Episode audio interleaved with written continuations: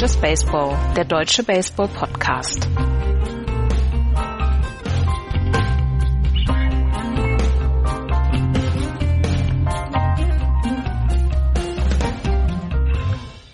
Pfingstmontag, liebe Leute. Hallo zu einer neuen Ausgabe von Just Baseball. Hallo Andreas. Hallo. Und hi Florian. Schönen guten Tag. Wenn ihr jetzt auf euren Podcatcher guckt und äh, die Zeit des Podcasts seht, wie, äh, wie lange dieser Podcast heute wird, dann wisst ihr mehr als ich. Aber Andreas hat schon angekündigt, dass er heute Material für vier Stunden Podcast hat. Und es wird wahrscheinlich nicht nur um die Miami Marlins gehen, Andreas. Miami Marlins? Um die? Ja, heute ist doch Tag der Amateure. Ach so. Als hätten wir den Gag abgesprochen. Nicht schlecht. Hör mal, da arbeite ich schon seit 9 Uhr heute Morgen dran.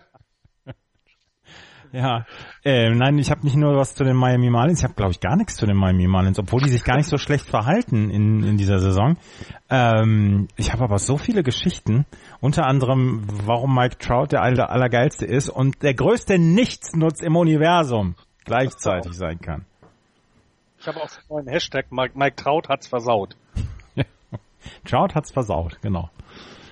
Den können Gut, wir. dann lasst uns doch anfangen und äh, lasst uns in guter alter Tradition mit der American League anfangen und hier äh, im Osten, die sich ein heißes Rennen liefert, also beziehungsweise die, die Division ist recht heiß, mit den New York Yankees und den Boston Red Sox gemeinsam an der Spitze. Die Yankees zwei Spiele weniger gespielt, 30 und 13, die Boston Red Sox 32 und 15. Dahinter die Tampa Bay Rays 22, 23, nur ein Spiel unter 500, neun Spiele zurück, die Toronto Blue Jays 22, 25 und die Baltimore Orioles 14, 32.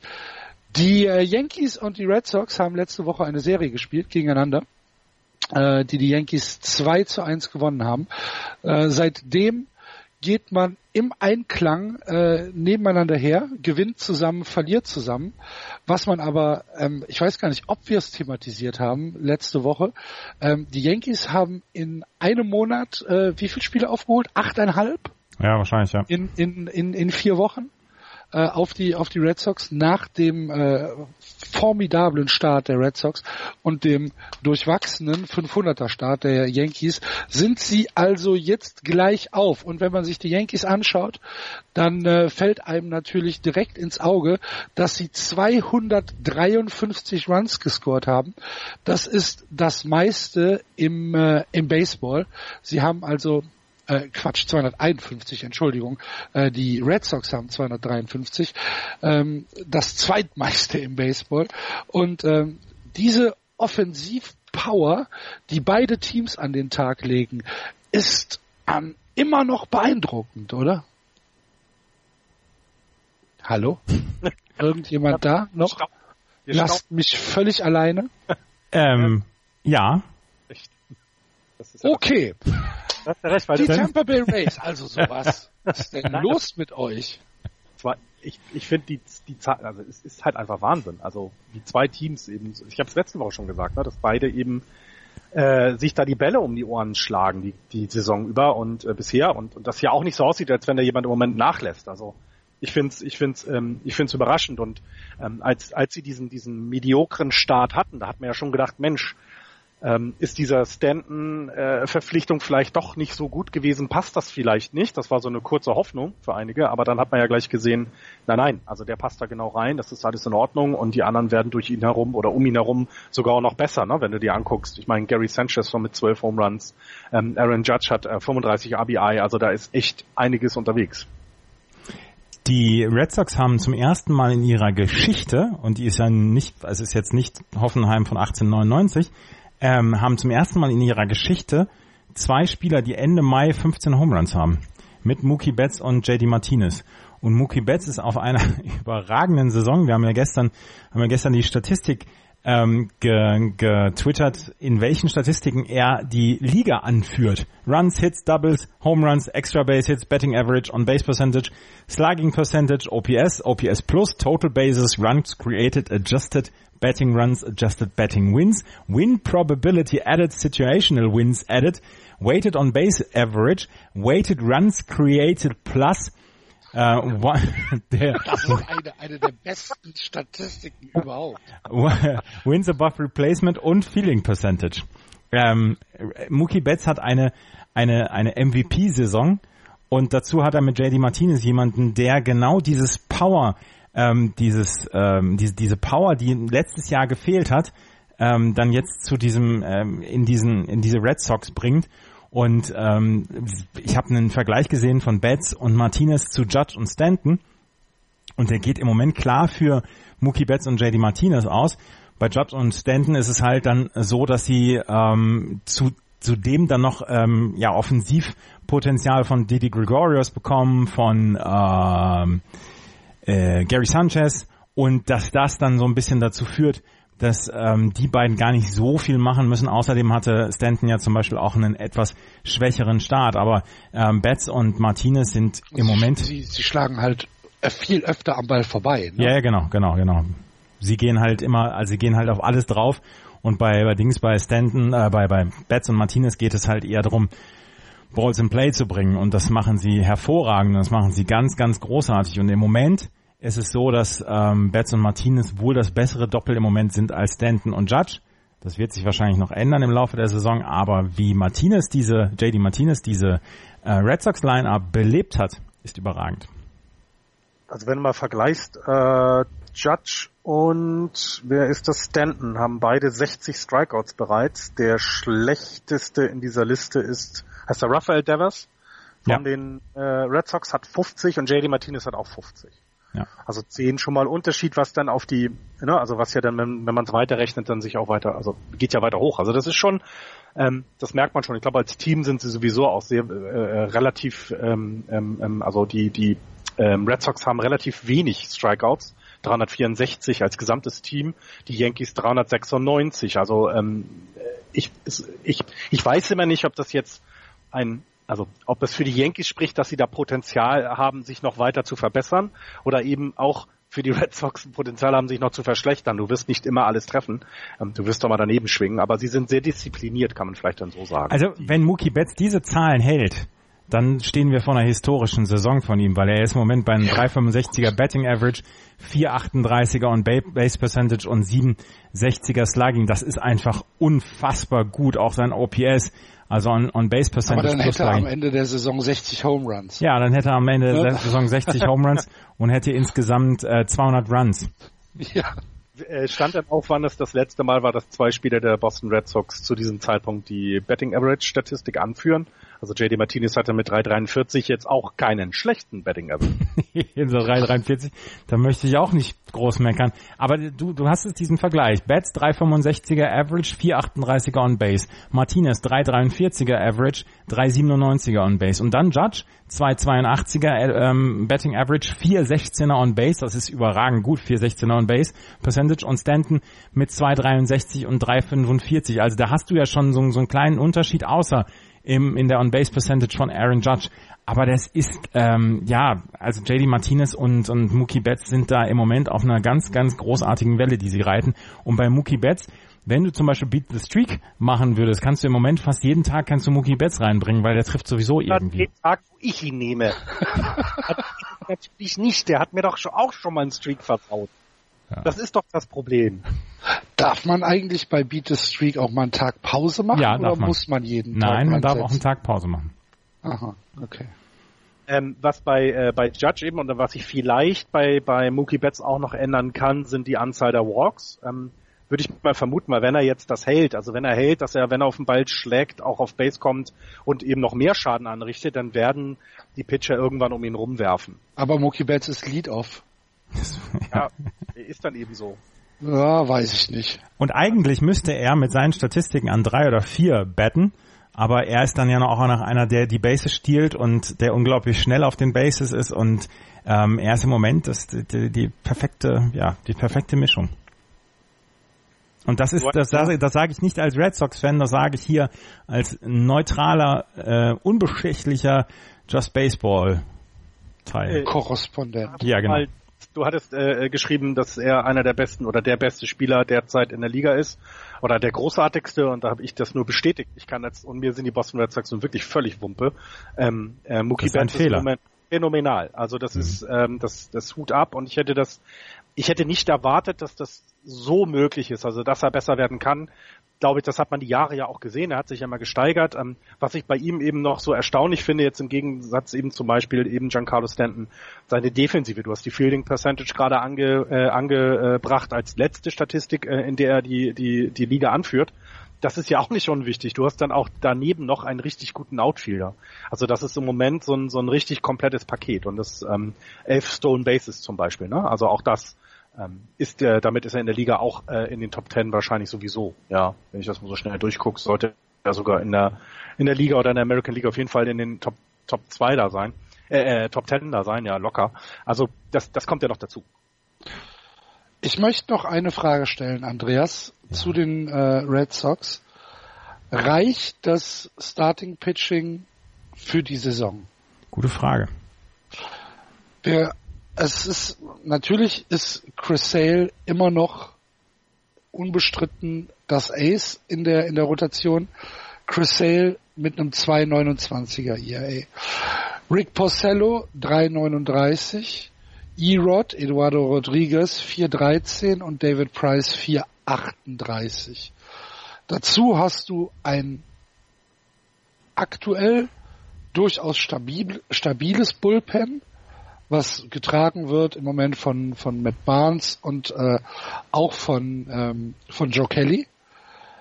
Wir wissen aber ja aus der Erfahrung, dass das auch immer äh, ein, ein, ein auf tönernen Füßen gebautes äh, Fragment ist von den, von den Red Sox. Äh, reicht das Pitching so, wie es sich aktuell darstellt? Wir haben jetzt den 21.05. für den Rest der Saison. Ich bin da einigermaßen skeptisch. Ich glaube, die Red Sox machen zur Trading Deadline noch was. Das könnte ich mir auch vorstellen, dass sie noch zur Trade Deadline was äh, machen. Äh, ganz insbesondere dann, wenn äh, Steven Wright nicht so richtig zurückkommt, wie er es im Moment tut. Er hat schon sieben Innings gepitcht, er hat aber auch schon vier Runs abgegeben, hat einen 5-4 ERA. Er ist ja nach seiner Verletzung beziehungsweise dann auch nach seinem nach seiner Sperre zurückgekommen, wo er wegen häuslicher Gewalt gesperrt worden ist. Ähm, Porcello, Sale, Price, Rodriguez. Gerade Rodriguez hat mir gestern sehr, sehr gut gefallen, auch wenn die, ähm, auch wenn die Red Sox gestern ein Spiel gewonnen haben oder beziehungsweise einen Shutout hatten mit 13 Hits von den Baltimore Orioles. Das ist ja auch schon mal lustig. Ähm, Rodriguez hat mir gestern ganz gut gefallen. Auch David Price hatte einen letzten sehr, sehr guten Start, wo er ein Complete Game gepitcht hat. Ähm, das waren für mich äh, aufmunternde Zeichen, beziehungsweise Zeichen, wo ich gedacht habe, ja, vielleicht klappt's doch. Drew Pomeranz ist im Moment noch eine große Unbekannte. Ich glaube auch, dass sie was zur Trade Deadline machen müssen, aber sie werden da keinen großartigen äh, Super Starting Pitcher an Land ziehen können bei einem Team, wo er das Ace ist oder so. Sie werden nur was in der Breite machen können, weil für mehr haben sie äh, zum Beispiel keine Prospects, um das anbieten zu können und äh, von den gestandenen Spielern wirst du wenig anbieten können. Deswegen werden sie höchstens was in der Breite machen, könnte ich mir vorstellen. Ich muss mir mal angucken, wer nächstes Jahr in die Free Agency geht. Das, vielleicht kann man da für ein, für, für ein halbes Jahr noch was rausziehen. Ja. Sie können halt nur was in der Breite machen und es das heißt nicht Pablo Sandoval verpflichten. Richtig. Gut. Okay. Bezahlen tut ihn ja schon. Ja. Die Frage, die du, die Frage, die du äh, in Richtung der Boston Red Sox gestellt hast, finde ich, kann man aber auch äh, den Yankees stellen. Ne? Also ähm, Ja. sie haben im Moment mit Severino den, den besten Starter. Sabathia hat auch ein sehr gutes äh, äh, ERA, aber die Innings sind halt nicht so groß, wie man es sonst teilweise von ihm oder so hoch, wie man es sonst teilweise von ihm gewohnt waren.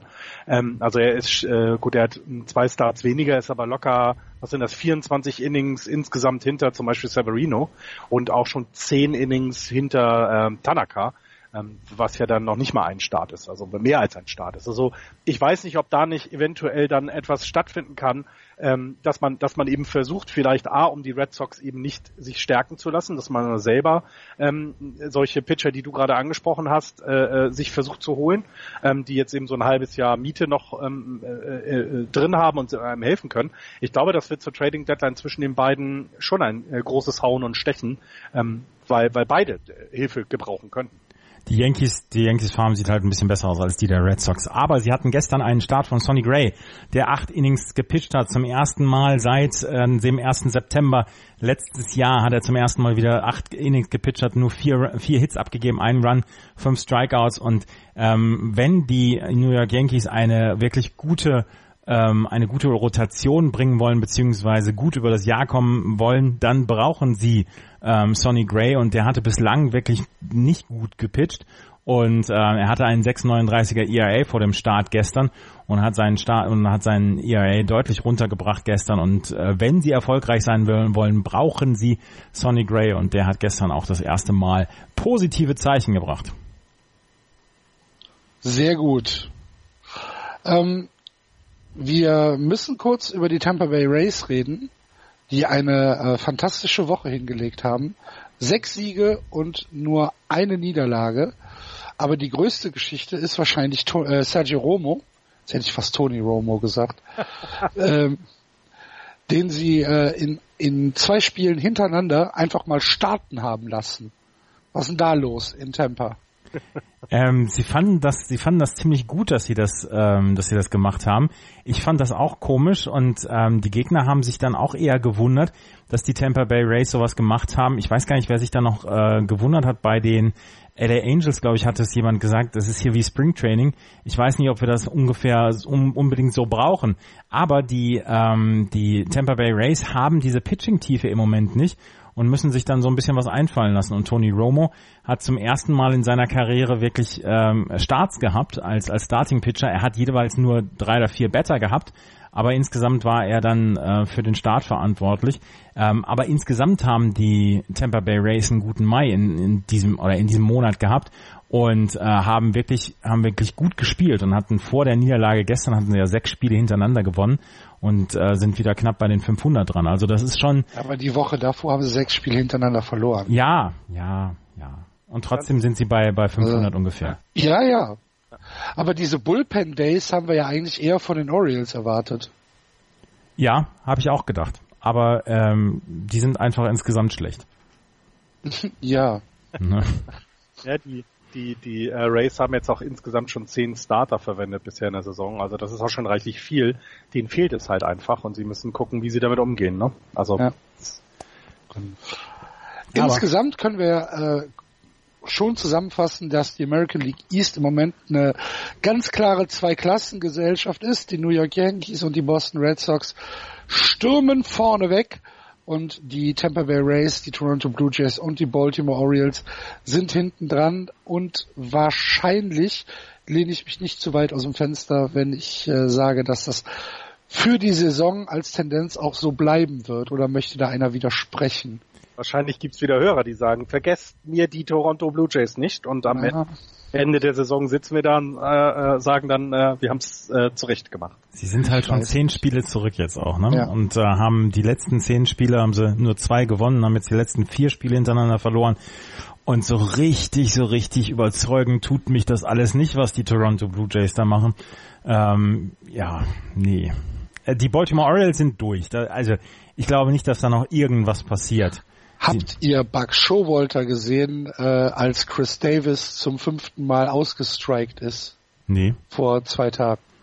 Chris Davis ist 0 für 5 mit 5 Ks gegangen.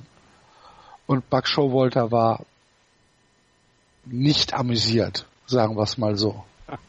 Buck Showalter ist insgesamt relativ schlecht gelaunt im Moment. Ja, und Dennis Eckersley, der, ähm, der Color Commentator von äh, Nessen, hat sich dazu hinreißen lassen, ähm, zu sagen, dass es für ihn, für, für ihn in seinen Augen ähm, einer der größten Fehler in der Geschichte des Baseballs war, ähm, äh, Chris Davis so langfristig zu verpflichten von den Orioles. Tja. War eine sehr deutliche Ansage. Die Orioles haben halt ganz, ganz viele Probleme. Sie haben, ja. sie haben eine schlechte Farm, sie haben im Moment keine gute Mannschaft, kein gutes Pitching.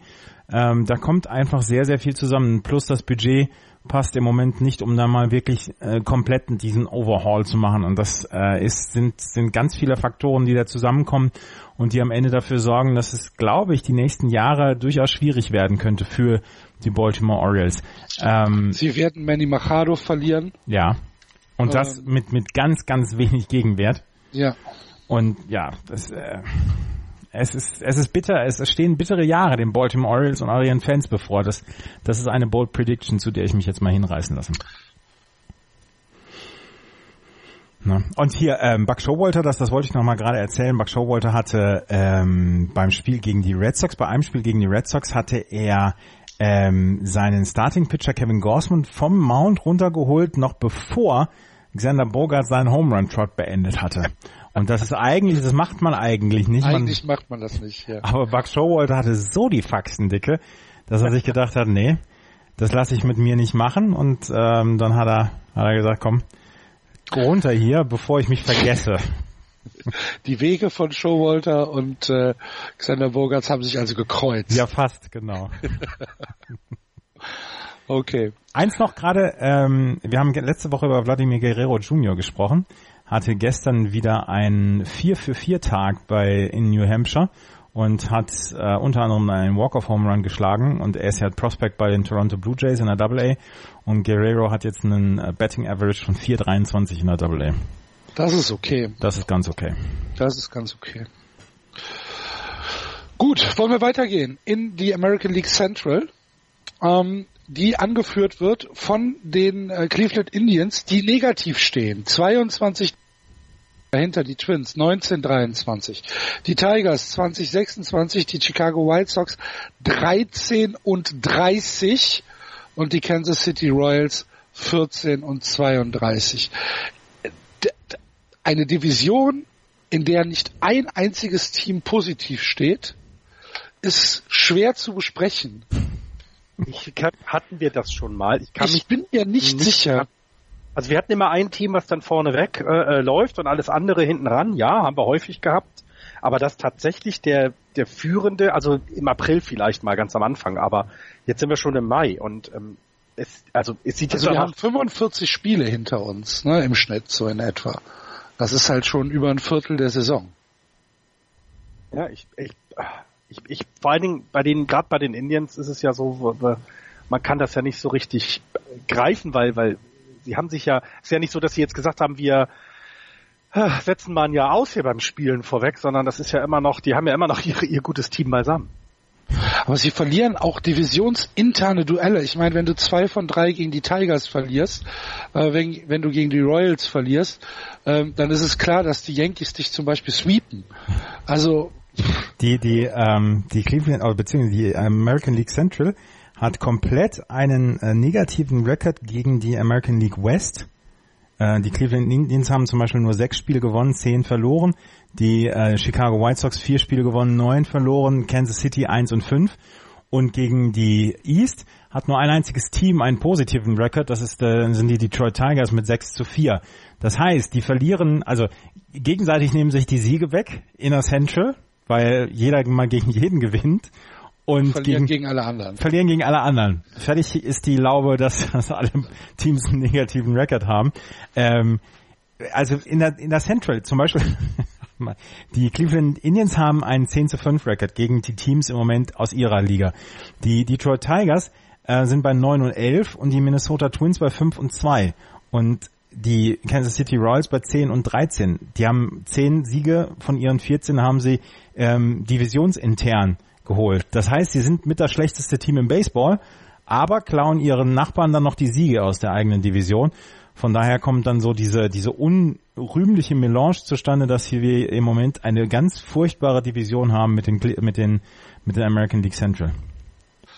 Die, ähm, die Chicago White Sox haben im gesamten Mai fünf Siege, ähm, davon drei in den letzten vier Tagen gegen ja. Ja, aber dann, alles andere wird halt einfach gnadenlos verloren. gnadenlos. Die wirken gerade nicht äh, äh, wettbewerbsfähig in der gesamten Nee. American League. Also äh, ich find's, ich find's gruselig tatsächlich, sich das anzugucken, weil wenn du jetzt mal nimmst, äh, sie wären in einer Gesamt, also im Wildcard-Standing, ja, belegen sie sieben, äh, fünf von den letzten sieben Plätzen. Naja, gut, nicht ganz. Fünf von den letzten acht, aber wenn du Tampa Bay und Toronto mit dem negativen Rekord, ja. Das heißt, Ich meine, das ist, die, sind- die sind halt tatsächlich wirklich einfach im Moment der Bodensatz der American League, wenn nicht sogar der gesamten Major League. Ähm, das ist gruselig. Das ist sehr, sehr, sehr gruselig. Und ich mag da eigentlich die, ähm, die Cleveland Indians noch nicht so richtig dazu zählen, weil sie eigentlich ein Team sind, mit dem ich auch noch in den Playoffs rechne. Aber ich meine, sie werden ihre Division gewinnen und das vielleicht mit einem negativen Rekord. Ich meine, das kann ich mir nicht vorstellen. Aber wenn sie am Ende nur 85 Siege haben und ihre Division gewinnen, ähm, sind sie trotzdem gefährlich in den Playoffs, aber dann, dann haben sie trotzdem keine überzeugende Saison die ganze Zeit gehabt. Und ähm, das ist, ja, es, es ist halt Ja. nicht so richtig zu greifen und du hast eine gute Saison zum Beispiel von Francisco Lindor. Ähm, so langsam wacht auch Edwin Encarnacion auf. Du hast im Pitching bei den Cleveland Indians wirklich gute Leute dabei. Mit Corey Kluber, der nach wie vor überragend pitcht, mit, äh, mit Clevenger, der richtig gut dabei ist, mit Trevor Bauer, der richtig gut dabei ist. Äh, und trotzdem kriegst du diese PS nicht auf die Straße. Ja, und sie haben ja auch, du kannst ja beim einigen Teams ist es ja, dass sie Verletzte dann haben, ne? Aber der richtige, also der einzige Name, der mir auffällt, ist der ist Salazar, äh, der auf der 60 der DL ist.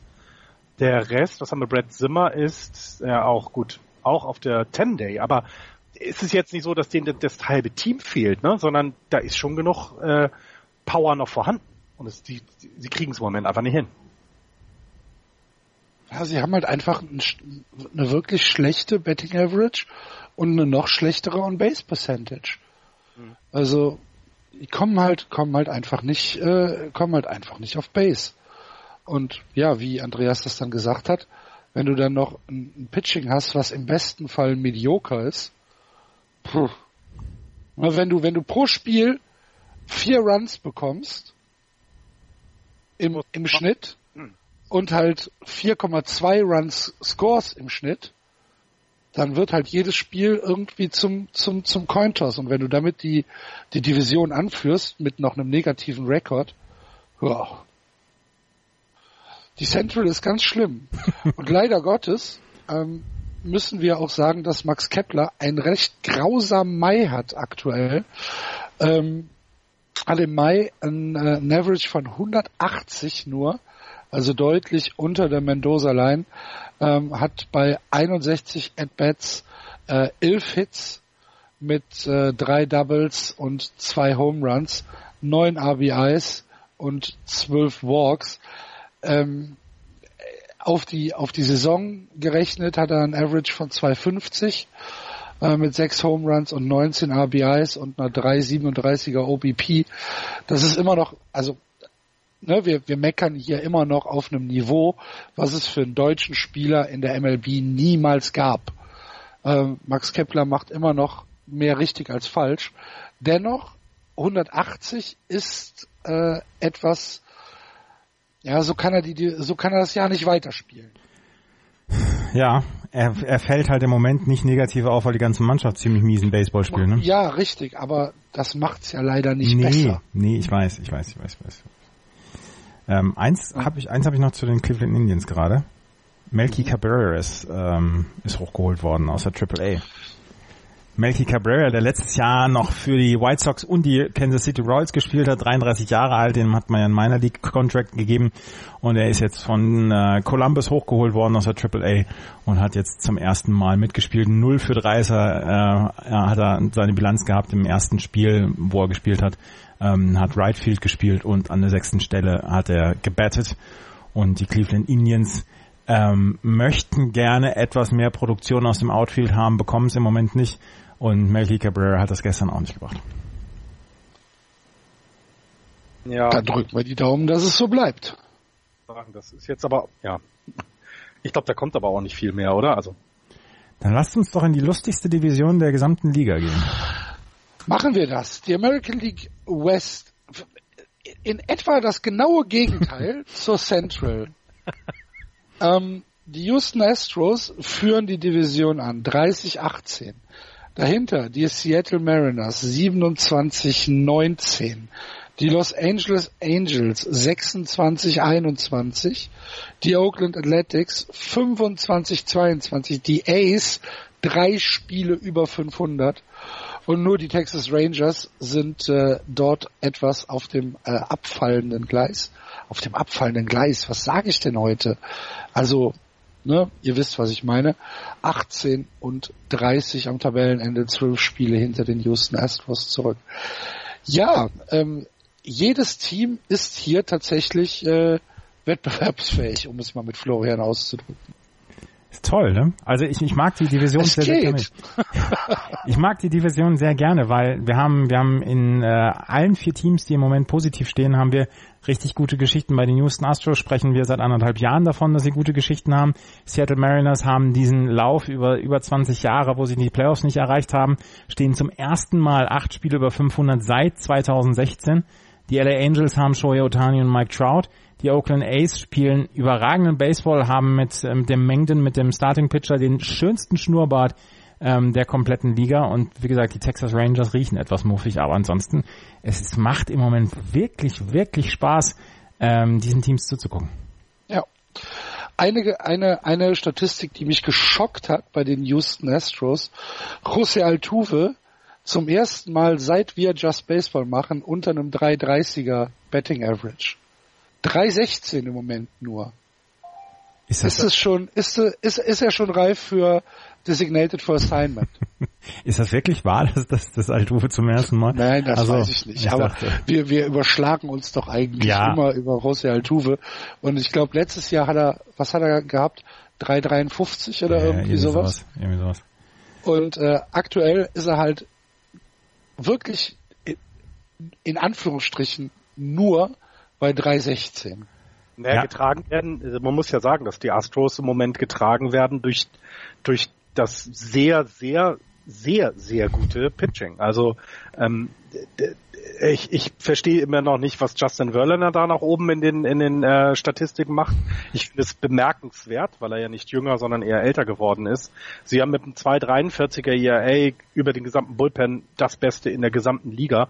Sie haben ein, ein Whip, also einen Walks in Hits per Inning pitched von 0.97 über den gesamten Das ist krass. und ja. einem ein Betting Average Against über den gesamten Bull, über das gesamte Pitching von unter 200, 1,95. Also äh, das äh, noch nicht mal ein Fünftel, nicht mal ein Fünftel der geworfenen Bälle werden getroffen. Ich meine, das, das ist überragend. Also und, und dann kann sich der der gute Herr Altuve auch mal auf einem immer noch sehr guten Average mal ausruhen. Das Pitching macht das von alleine. Die gewinnt, also es, es, ich find's, ich bin bin immer noch äh, äh, völlig völlig baff von diesen Statistiken. Aber die Frage ist berechtigt, haben wir Peak Altuve hinter uns? Ja, aber Nein, der ist 28 Jahre alt, der ist doch Ich jetzt wollte gerade. sagen, also ein paar Jahre hat er noch. Ja, das war ja ein groß doofer Scherz jetzt von mir, aber ähm, es ist halt bestürzend, wie er dieses Jahr über die Base stolpert. Aber diese, die, dieses Pitching, Florian hat es ja schon angesprochen, bei den Houston Astros ist halt unnormal. Die Astros ähm, haben 48 Spiele bisher äh, gehabt in der in der Saison 2018 und auch wenn die Statistik großer Quatsch ist, aber allein wenn man liest von den 48 Spielen sind 35 Spiele als Quality Starts gewertet worden, dann ist das schon ein kleiner Indikator, dass man sich das mal genau angucken sollte. Und ähm, du, du hast ja eben schon Justin Verlander angesprochen. Justin Verlander hat ähm, ein 1,05er IAA. das, das, der, das 1,05 in 68.2 Innings. Er hat insgesamt acht Runs abgegeben in diesen 68.2 Innings, hat 84 Strikeouts bei 14 Walks. Es ist also äh, eine äh, eine äh, Strikeout-Rate von von 11 pro neun Innings. Äh, du hast Garrett Cole als zweitbesten äh, Start, Starting Pitcher, der einen ERA von 1,75 hat, Charlie Morton 1,94, äh, Lance McCullers Jr. dann schon ganz tief unten 3,20 und Dallas Keikel ist im Moment der schlechteste Starting Pitcher mit einem 3,43. Die haben als Team eine, eine, eine unfassbare ähm, Pitching-Tiefe. Es ist unglaublich. Äh, Lance McCullers hat gestern ähm, sieben Innings gepitcht, einen Hit abgegeben, zwei Walks, acht Strikeouts. Der hat nämlich seinen ERA noch so weit runtergebracht, dass jetzt wirklich ähm, Dallas Keuchel die rote Laterne trägt mit 3,43. Wir haben letzte Woche darauf hingewiesen, ein 3,43er ERA auf neun Innings. Lass ihn sechs Innings pitchen, dann ist er im Moment bei ungefähr zweieinhalb Runs, die er abgibt nach sechs Innings, wo zum Beispiel das Bullpen an einsetzt und wo du im Bullpen Leute wie McHugh hast, der 17 zwei Drittel Innings schon gepitcht hat und ein 0,51er ERA hast oder lass es Chris Devensky sein mit einem 1,53er ERA oder vielleicht ähm, Morton mit einem 1,94er ERA, aber der ist der ist Starter. Das, äh, ja, ist ja und wenn man, wenn man mal guckt, der Betting Against Average von den Houston Astros hatte ich ja gerade bei 1, 195 äh, ähm, ange, äh, äh ange, angesagt. Die Yankees haben 2,23 und die Red Sox haben 2,32, was hervorragende Betting Against sind. Also das, das sind ja immer noch super Werte. Aber die, die, die Astros sind davon noch mal fast 30 Prozentpunkte weg zu dem zweiten. Das ist Wahnsinn. Das ist also, äh, also ich, ich weiß nicht, wie, die werden, die, die, die, oh Gott, die werden das, die, die gewinnen das über das Pitching und das haben wir lange nicht mehr gehabt. Es ist lange nicht mehr gehabt, dass ein Team so dominant nur übers Pitching ist. Und wir wissen aber eben, dass da ja auch in der Offensive nicht, nicht nur, nur irgendwelche Flummis rumhüpfen. Sondern das sind ja, das sind ja auch noch richtig gute Leute. Also. Das ist so lustig, wir reden jede Woche darüber und jede, sind jede Woche wieder erstaunt darüber und es wird nicht alt. Also die Zahlen werden ja nicht, dass man wisst denkt. Ihr, wisst, wisst ihr, wie viele Runs die Astros abgegeben haben bisher in 48 Spielen? Ja, noch nicht viele, ne? 123. 123, ja. 123. Ja. Der nächste ist 178 mit den Yankees. Also das, das sind auch mal 50 Runs weniger. das ist ganz unglaublich. Also, also, Baseball ist ja ein Spiel, wo, wo, wo so ein Shutout wird ja auch immer erwähnt, weil es eben sehr häufig auch Runs gegen dich gibt. Aber die sind ja hier, also das ist ja, das ist ja Wahnsinn. Ist, ist äh, verrückt. Verrückt. Und nicht mehr über Shohei Sind sie denn, sind sie, sind sie das beste Team im Baseball? Ich sag's nach wie vor, ja, sie sind das beste Team, weil dieses, ähm, weil sie halt das ausgeglichenste, das das harmonischste Team sind in der gesamten Liga. Ähm, ja, ich glaube, ich würde sie, ich würde sie im Moment in jeder Playoff-Serie, Best of Five oder Best of Seven, ganz egal, würde ich sie gegenüber den äh, gegenüber den Yankees oder den ähm, Boston Red Sox favorisieren, weil sie einfach durchgehend gut sind und weil sie, ähm, weil sie wirklich ein, ein überragend durchgehend auf hohem Niveau durchgehendes Team haben. Und das sowohl im Pitching als auch im Hitting, auch wenn die Hitting-Zahlen nicht, nicht so alles wegblasen, ähm, was, was, was da ist. Ja, solide gut. Also es ist ja nicht so, dass sie da wirklich super schlecht sind. Also das, das, das, ich meine, sie sind Achter in Runs scored, Elfter im Betting Average. Das ist bei einer 30er Liga Mittel, ja, aber es ist eben nicht schlecht. Es ist besser als, als, als die Hälfte der, der, der Liga und. Naja, und, und wenn du Achter im Run scored bist und deine Run Differential ist trotzdem bei plus 98. ne? Ja. Dann ist das halt, ist das halt ein kleiner Indikator, dass so in der Defensive relativ viel richtig läuft für dich. Ja, wenn man mal anguckt, jetzt die im Vergleich zu den Teams, die sie in einer eventuellen äh, World Series treffen würden. Also im, im Westen ist jetzt kein Team dabei, vor dem ich als Houston Astros Angst hätte. In der National League, nicht im Westen. Äh, äh, in der National League, Entschuldigung in der National League. Also ich im Moment noch. Jetzt lass mal die die Dodgers noch mal irgendwie in den Lauf kriegen oder die Diamondbacks äh, noch mal sich äh, weiter äh, weiter äh, weiter äh, stärker werden wieder. Dann sieht man das vielleicht anders. Im Moment sehe ich auch für die Astros nur in der American League Stolpersteine, in, eben wie du sie gerade genannt hast. Also die die Red Sox und die die Yankees, Yankees sind eben offensiv so stark, dass das gute Pitching da sich schon sehr sehr anstrengen muss. Aber ich weiß nicht, wer sie im Moment schlagen. Also im Moment. Eine, eine Ab Zeit. morgen gibt es eine Vier-Spiele-Serie der Houston Astros gegen die Boston Red Sox. Ähm, also ab Dienstagnacht, äh, da kann man mal reinschauen. Ja, das äh, könnte, könnte tatsächlich ein, ähm, ein, ein tolles Baseball-Produkt werden, diese Spiel, diese vier Spiele-Serie. Ähm, die Seattle Mariners, Andreas. Mhm. Für mich die größte Überraschung im Moment im Baseball. Ja, das ähm, ist ein ist ein ist eine eine eine Aussage, die, eine valide Meinung, eine valide Meinung, die ich so unterstreichen müsste, ah, okay. möchte. Das ist ähm, das ist wirklich ein Team, was das Beste aus ihrem aus ihrer Mannschaft im Moment macht ohne jetzt das überragende Talent zum Beispiel von den Houston Astros zu haben. Also da sind gute Leute dabei und äh, jemand wie Mitch Henniger zum Beispiel, den man vor, vorjähriges Jahr oder davor das Jahr vielleicht noch nicht so richtig beachtet hat, hat zum Beispiel ein richtig fantastisches Jahr. Die bekommen im Moment überdurchschnittliche Produktion von Leuten, die in den letzten Jahren vielleicht so ein bisschen übersehen worden sind. Ähm, Gene Segura, einer, einer der Spieler, einer der quasi ähm, Franchise-Spieler von den Seattle Mariners, hat eine richtig, richtig gute, eine richtig gute Saison. Ähm, jemand, der, ähm, die Gordon, der geholt worden ist vor dieser Saison, der Bases stehlen soll, hat schon 16 Bases gestohlen, hat zwar schon 27 Strikeouts, Yards, aber auch er kommt auf Base mit 56 Hits und sorgt dafür, dass im Moment dann ähm, Top of the Lineup wirklich richtig gut was los ist. Ähm, der einzige, der im Moment die Stimmung trübt, das ist Robinson Cano. Erst bricht er sich die Hand und dann wird er ähm, des Dopings überführt. Nicht des Dopings an sich, sondern weil er eine ähm, ein Doping äh, beziehungsweise ein Mittel eingenommen hat, was Doping verschleiern soll. Ein Verschleierungsmittel. Und deswegen dafür ist er 80 Spiele gesperrt worden.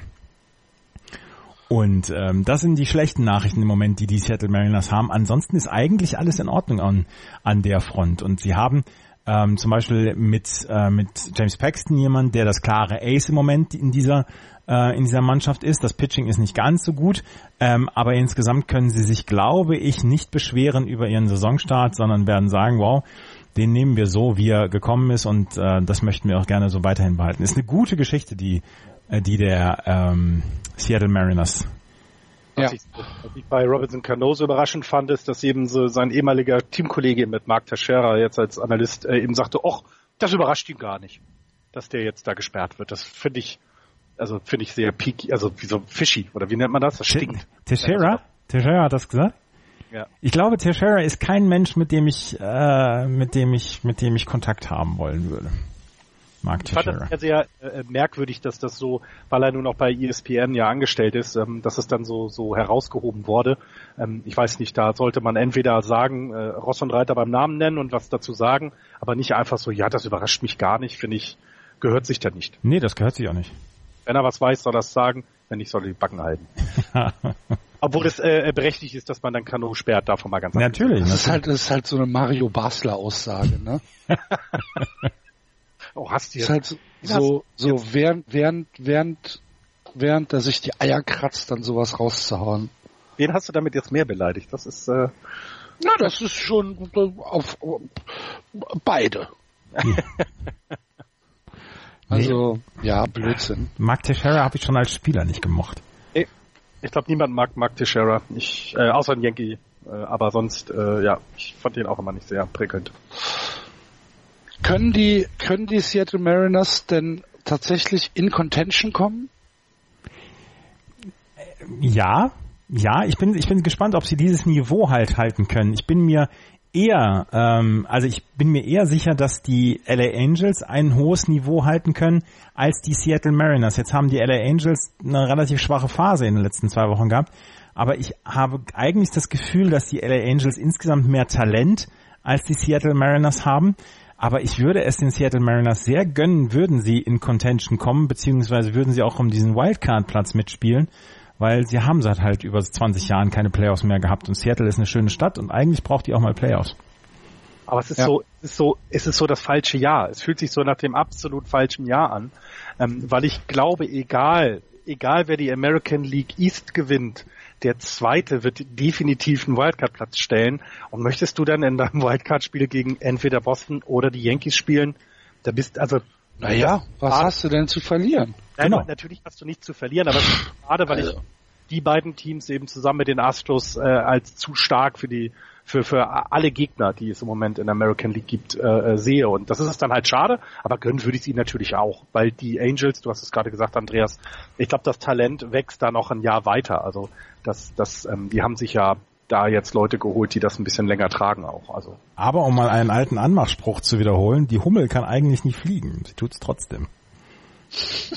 Wie hast du denn damit rumbekommen? Was bitte? Ich habe niemanden damit rumgekommen. Ich habe diesen Spruch auch nicht gebracht. Nein, nein, nein, nein, nein, nein, nein, nein. Die Sprecherin unseres unseres Intros und Outros, die ist mal so angegraben worden. Von dir? Nicht von mir. Ich habe doch gesagt, nicht, ich habe sowas nicht genutzt. Das war dann, das war dann der, äh, der, der hieß, der hieß nur so knapp so wie du, ne? Du hast verstellte Stimme?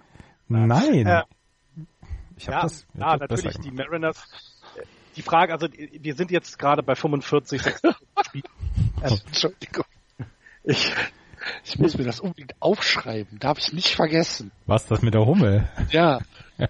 Ich kannte den nicht. Nee? Ähm, nee. Aber die, äh, die Mariners, um mal wieder zurückzukommen, ähm, haben jetzt 46 Spiele ja auch. Also wir sind ja schon etwas weiter fortgeschritten und ist, ähm, sie, sie haben noch ein paar Serien, glaube ich, äh, gegen Mannschaft im Osten. Sie haben bisher nur drei Spiele aus der, äh, gegen äh, Gegner aus der American League East gespielt. Also da können sie sich noch mal eine blutige Nase holen. Äh, und ja, ich ich weiß nicht, ob sie es dann leider nicht, ob sie es durchhalten werden und ich traue den Angels da mehr zu. Bei Wikipedia, Gut, bei ähm, Wikipedia kannst du übrigens nach dem Hummel-Paradoxon schauen. Ja, ich, ich weiß schon, dass Hummeln eigentlich von der, von der Physik her nicht fliegen können dürften. ähm, ich kannte den Spruch aber dennoch nicht. Ach so. Ja. Sehr schön. Ja. Ähm, aber du hast die Angels ja schon angesprochen. Und ähm, ja, ganz schlimme Woche. Äh, sechs Niederlagen in Folge gegen die Astros und gegen die Tampa Bay Rays, nee, fünf in Folge. Äh, bevor dann gestern Shoei Otani auf den Mount gegangen ist und äh, diese Niederlagenserie stoppen konnte mit einem sehr starken Outing gegen die äh, Tampa Bay Rays. Und äh, Shoei Otani ist sogar jetzt in den Gesprächen, ob er nicht vielleicht jemand wäre fürs Home Run Derby. Was denn los? Shohei Otani, habt ihr ihn gestern gesehen? Habt ihr ihn gestern gesehen? Habt ihr ihn gestern gesehen? Ich habe mir gestern sein Outing angeguckt als Pitcher. Sieben, zwei Drittel Innings. Neun Strikeouts, zwei Runs abgegeben, 110 Pitches. Konntest du schlafen? Nein. ich habe die ganze Zeit von Shohei geträumt. 3,35er ERA von äh, Shohei Otani in 40 ein Drittel Innings bislang. 52 Strikeouts, 14 Walks, no unearned runs allowed. Und ähm, dazu hat er noch ein 3,21er Average, 3,67er On-Base Percentage. Ich würde mal sagen, das passt von beiden Richtungen aus. Sechs Home Runs. Er hat noch kein einziges Double Play. Also er ist noch in kein einziges Double Play gelaufen. Was ja auch durchaus etwas ist, ähm, was, was positiv betrachtet wird, auch in dieser War-Diskussion. Da müssen wir übrigens noch einmal gerade darüber sprechen. Ich habe letzte Woche den War, die Wins Above Replacement ähm, Scheiße erklärt, als ich gesagt habe, ähm, wenn du einen Spieler durch einen durchschnittlichen Spieler ersetzt. Nein, es ist nicht der durchschnittliche Spieler, der ersetzt wird oder der ersetzt, sondern es ist der Spieler, ähm, den du mit dem geringsten Aufwand einsetzen kannst dort für Dings. Also jemand aus einer Minor League zum Beispiel. Und das ist der, das ist der Replacement-Spieler. Und ähm, da ist ja Mike Trout auf einer historischen Saison, dass er eventuell 14 Siege, 14 Wins above Replacement bekommen kann. Und dieses in einen Double Play reinlaufen äh, ist zum Beispiel auch ein Faktor, der ähm, negativ dann auf einen äh, auf Wins above Replacement ähm, laufen kann. Hört ihr mir überhaupt noch zu? Ja. Shohei Otani ist halt bislang noch in kein internen Double Play reingegangen und deswegen ähm, ist das auch eine sehr, sehr schöne, eine sehr schöne Statistik für Shohei Otani. Und ja, die Liebe ist nach wie vor ungebrochen. Ja, und er ist der beste in, von den Startern. Er hat den, den besten Betting Against Average mit 200. Das darf man, also der ist Rookie. Also ich finde, bei all dem darf man nicht vergessen, er ist ein Rookie. Der aber natürlich auch schon jahrelang auf sehr hohem Niveau äh, gespielt hat. Ne? Also die NPB ist jetzt keine, keine, äh, keine Knüppelsliga. Nein, natürlich nicht, aber sie ist eben auch nicht die MLB. Und ja. äh, Passung, äh, die Anpassungsschwierigkeiten von Pitchern aus Japan hast du häufig gesehen.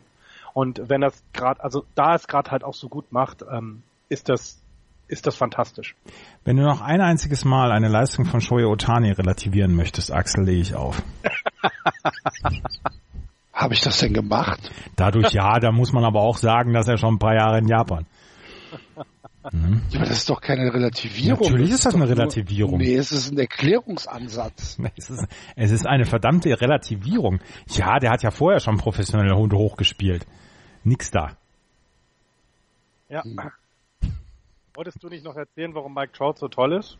ja, ja äh, ich wollte erst mal über Andrelton Simmons ähm, sprechen, der ja eigentlich immer so ein bisschen, äh, ein bisschen als der nur der Defensiv-Wizard ähm, genannt worden ist, aber ähm, Andrelton Simmons ist ähm, auf dem auf dem besten Weg, seine seine beste Saison auf, auch offensiv zu bringen und hat wirklich einen richtig guten Start in diese Saison gehabt. Und ähm, ich meine, wenn du jemanden wie Andrelton Simmons hast schon in der Defensive, dann bist du eigentlich sehr gut aufgestellt. Gerade auf so einer Position wie Shortstop, die ja so defensiv wirklich so wichtig ist. Dazu hat aber einen 3,29er Average und 3,98er on Base Percentage. So einen Start hatte er bislang noch gar nicht in dieser äh, in seiner Karriere und Andrelton Simmons ist auf dem Weg ein sehr sehr kompletter Spieler zu werden und das dann mit dem ganzen anderen Talent, was du hast, mit Albert Puchholz zum Beispiel, mit Herrn Buchholz, mit Mike Trout, mit Shohei Otani, mit Justin Upton zum Beispiel ähm, das ergibt eine richtig gute Mischung und es gibt, ergibt richtig gute Mannschaft. Und deswegen, was ich eben gesagt habe, dass ich die, den Seattle Mariners das nicht so sehr zutraue wie den Los Angeles Angels, das unterstützt das Ganze. Und ähm, jetzt nochmal zu, zu Mike Trout. Ähm, da, da gibt's einen langen Artikel, den werden wir auch um, in, im Dings, ähm, werden wir auch auf, im Beitrag dann oder auf unserer Webseite verlinken. Gibt's einen langen Beitrag darum, warum Mike Trout auf dem Weg zu einer historisch guten Saison ist, weil da gab es eine Erklärung, zum Beispiel, er hat in diesem Jahr sieben Spiele, in denen er keinen Hit hatte und äh, sieben Spiele, bei denen er keinen Hit hatte und die positiv auf die Wins Above Replacement Statistik zum Beispiel äh, gegangen sind. Wins Above mhm. Replacement ist halt ein Wert, mit dem du super gut die Spieler vergleichen kannst, vor allen Dingen mit der Historie. Und wir haben darüber gesprochen, dass die beste Saison, die eigentlich so angenommen wird bislang, dass die von Babe Ruth 1923 durchgeführt worden ist. Und das kannst du halt mit diesem Wins Above Replacement kannst du die äh, das vergleichen und ähm, da hat es, da hat es Mike Trout zum Beispiel geschafft, ähm, in, in sieben Spielen, in denen er keinen Hit hatte, positiv auf die Wins above Replacement äh, einzuwirken. Zum Beispiel dadurch, dass er zwei Walks hatte, die nicht intentional waren. Dadurch, dass er ähm, einen überragenden, einen überragenden, äh, ein überragendes Defensive Play hatte. Und das ist, das führt dazu, dass Mike Trout im Moment nicht diese Statistiken hat wie zum Beispiel jemand wie Mookie Betts, aber insgesamt auf einer Saison ist, wo er alle, alle Häkchen, alle Kästchen anklickt und äh, sei es beim, sei es beim Base Running, sei es bei der Defensive, sei es beim Hitting und er klickt alle Kästchen. Und das führt dann dazu, dass er im Moment dass wir eventuell am Ende der Saison von einer historischen Saison für Mike Trout sprechen, weil er wirklich alles perfekt gemacht hat oder alles sehr, sehr gut gemacht hat. Er hat zum Beispiel 41 Walks bislang produziert, aber davon waren nur fünf oder sechs intentional. Das heißt, er ist unglaublich diszipliniert an, an, an der Platte und kann dann diese Walks produzieren, auch wenn er offensiv vielleicht nicht so richtig gut beitragen kann. Dann ist er auf der ersten Base, dann ist er im Moment, ist er der 14. schnellste Spieler in der MLB. Das heißt, er ist schneller als zum Beispiel jemand wie Dee Gordon von den Seattle Mariners, der letztes Jahr die meisten Bases gestohlen hat. Und er stiehlt dann auch noch die Bases. Er hat schon 10 Bases dieses Jahr gestohlen. Er hat dann 28 mhm. RBI dann noch gebracht. Also er klickt wirklich jedes Kästchen an. Und das könnten wir, und das werden wir beobachten, das müssen wir beobachten den Rest der Saison, das könnte zu dieser historisch guten Saison von Mike Trout äh, führen. Und es ist, es ist ja immer wieder ähm, so überraschend, dass es eben die letzten paar Jahre noch nicht so gereicht hat ne, für die Angels. Und Mike Trout ja trotzdem seine, seine Statistiken abgeliefert hat. Und es könnte jetzt ein Jahr sein, in der die Angels eben dann neben dieser, dieser tollen, tollen äh, äh, Person Mike Trout auch noch mit um die Playoff-Plätze mitspielen und vielleicht dann auch in den Playoffs für Furore sorgen können. Ähm, und was ich, was du gerade gesagt hast, dass eben so jemand wie Drayton Simmons eben sich jetzt gesteigert hat, dass Puchholz immer noch abliefert, dass das zeigt, dass da jetzt eben neben dem, was, was er macht und was Otani macht, eben so viel so gut passt. Ähm, Justin Upton ist der mit den meisten RBIs zum Beispiel im Moment auch. Also das heißt, in den, in den drei Offensivstatistiken haben sie drei unterschiedliche Läufe, die, Leute, die sie anführen. Mit also 34 äh, Runs batted in. Das ist jetzt nicht, ich glaube, Betts hat 43, war das so? Also der hat viel mehr, aber trotzdem ist es, zeigt es ja, dass jeder im Team seinen Beitrag äh, dazu leistet, ähm, Spiele zu gewinnen. Und das äh, finde ich eben bei den Angels das erste Mal so überraschend. Sonst hatte man immer nur eine Person im Sinn, Mike Trout, und danach kam ja nicht viel. Ja. Ja, es ist äh, also tatsächlich so. Wir, ja. die, wie ihr am Anfang schon gesagt habt, die West ist im Moment eine, eine Wundertüte voller leckerer Bonbons und äh, ohne faule Äpfel, weil äh, wir müssen auch über die Oakland Athletics sprechen, die in den letzten äh, zehn Spielen einen Westküsten, einen Ostküstentrip hatten. Ähm, und äh, bei den Yankees, bei den Red Sox und bei den Toronto Blue Jays gespielt haben und aus diesem Trip äh, insgesamt mit sieben und drei rausgekommen sind, haben äh, die Serie gegen die Yankees 2-1 verloren, haben die Serie gegen die Red Sox 2-1 gewonnen und haben die Blue Jays gesweept vier Spiele hintereinander. Ähm, das ist für die Oakland Athletics im Moment eine, eine Phase, wo sie wirklich wieder so aussehen wie vor zwei Jahren äh, in der ersten Saisonhälfte, wo sie wirklich ähm, ja in Contention äh, sein können. Und wenn ich mir angucke, dass freaking Jet Lowry im Moment ein 320er Betting Average hat und ein Slugging von über 500, 547 im Slugging, dann äh, frage ich mich halt, was da gerade los ist. Haben Sie in Oakland neue Wasserleitungen verlegt, Florian? nein, nein. Kann man da, kann man da endlich wieder Leitungswasser trinken? Was ist da los?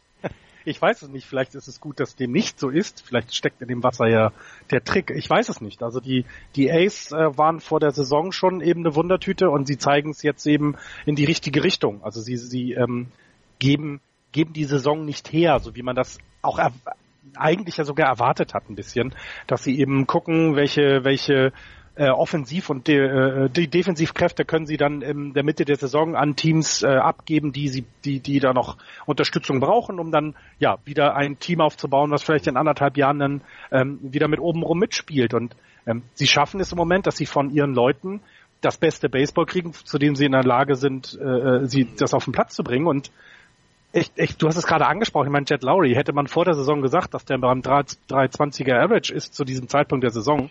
Hätte ich aufgelegt. Ja, eben. Also dann, das, das geht nicht. Dass Chris Davis ein guter, guter Baseballspieler ist, das wussten wir. Ne? Er hat jetzt 13, 13, 13 Home Runs, 38 RBIs, aber eben auch nur ein Betting Average von 2,35. Ähm, aber trotzdem, also äh, das, das, das, das, die, die Ace werden halt im Moment getragen durch die überdurchschnittliche Offensive. Also ähm, sie haben äh, sind siebter in Runs scored insgesamt, sechster im Slugging, zehnter im On Base Percentage und zwölfter im Betting. Ähm, das Pitching ist im, im, immer noch das Problem. Also sie haben 4,24er ERA über das gesamte Bullpen. Damit sind sie im unteren Bereich der, oder in der unteren Hälfte der Liga, also unter Average. Und das reicht dann eben, um ja jetzt bei dem Rekord zu stehen, den sie haben. Drei Spiele über 500. Und ähm, das ist überraschend. Ich finde es gut, weil die Ace immer so ein bisschen ja, sie, sie sind halt, sie gehen so ein bisschen unter, gerade in der, an der Westküste, weil da äh, spektakulärere Teams im Moment äh, sind mit den Angels, ähm, dann mit den Dodgers ja sowieso immer dann oder auch die Giants und was da alles rumhüpft, ähm, gehen sie immer so ein bisschen unter und schreiben aber im Moment eine gute Geschichte. Und die Leute äh, kommen ja auch wieder zurück ins Stadion, das ist ja auch nicht unwichtig. Ähm, und äh, ich hätte eher gedacht, dass es wie so ein bisschen bei den Braves ist, wenn sie dann mal endlich wissen, wie es mit dem neuen Stadion weitergeht. Also die Braves haben es ja jetzt, aber wenn sie dann umgezogen sind, dann wird es auch in der Franchise so nochmal so einen Ruck geben. Vielleicht äh, zeigen sie aber eben, wie wichtig das ist, ähm, dass man, dass man eine Heimat hat und dann ähm, sich da wohlfühlt und ja, denn da ist ja sowieso noch alles offen. Also das, was das Kolosseum angeht, da ist ja noch überhaupt nichts entschieden. Ja. Aber äh, du hast gerade gesagt, 4,24er ERA äh, dagegen. Sie haben bei diesem 7-3er-Trip, den sie jetzt hatten, was Axel angesprochen hat, haben sie insgesamt sechs Runs äh, pro Spiel gescored. Und ähm, wenn du ein 4,24er ERA hast, dagegen sechs Runs ist, dann ist die Rechnung relativ leicht. Dann gewinnst du relativ häufig die Spiele. Und Matt Chapman zum Beispiel hat auf diesem Trip, auf diesem 10-Spiele-Trip, hat er ähm, seinen Average von 2,25 auf 2,54 gehoben. Sieben extra Base-Hits.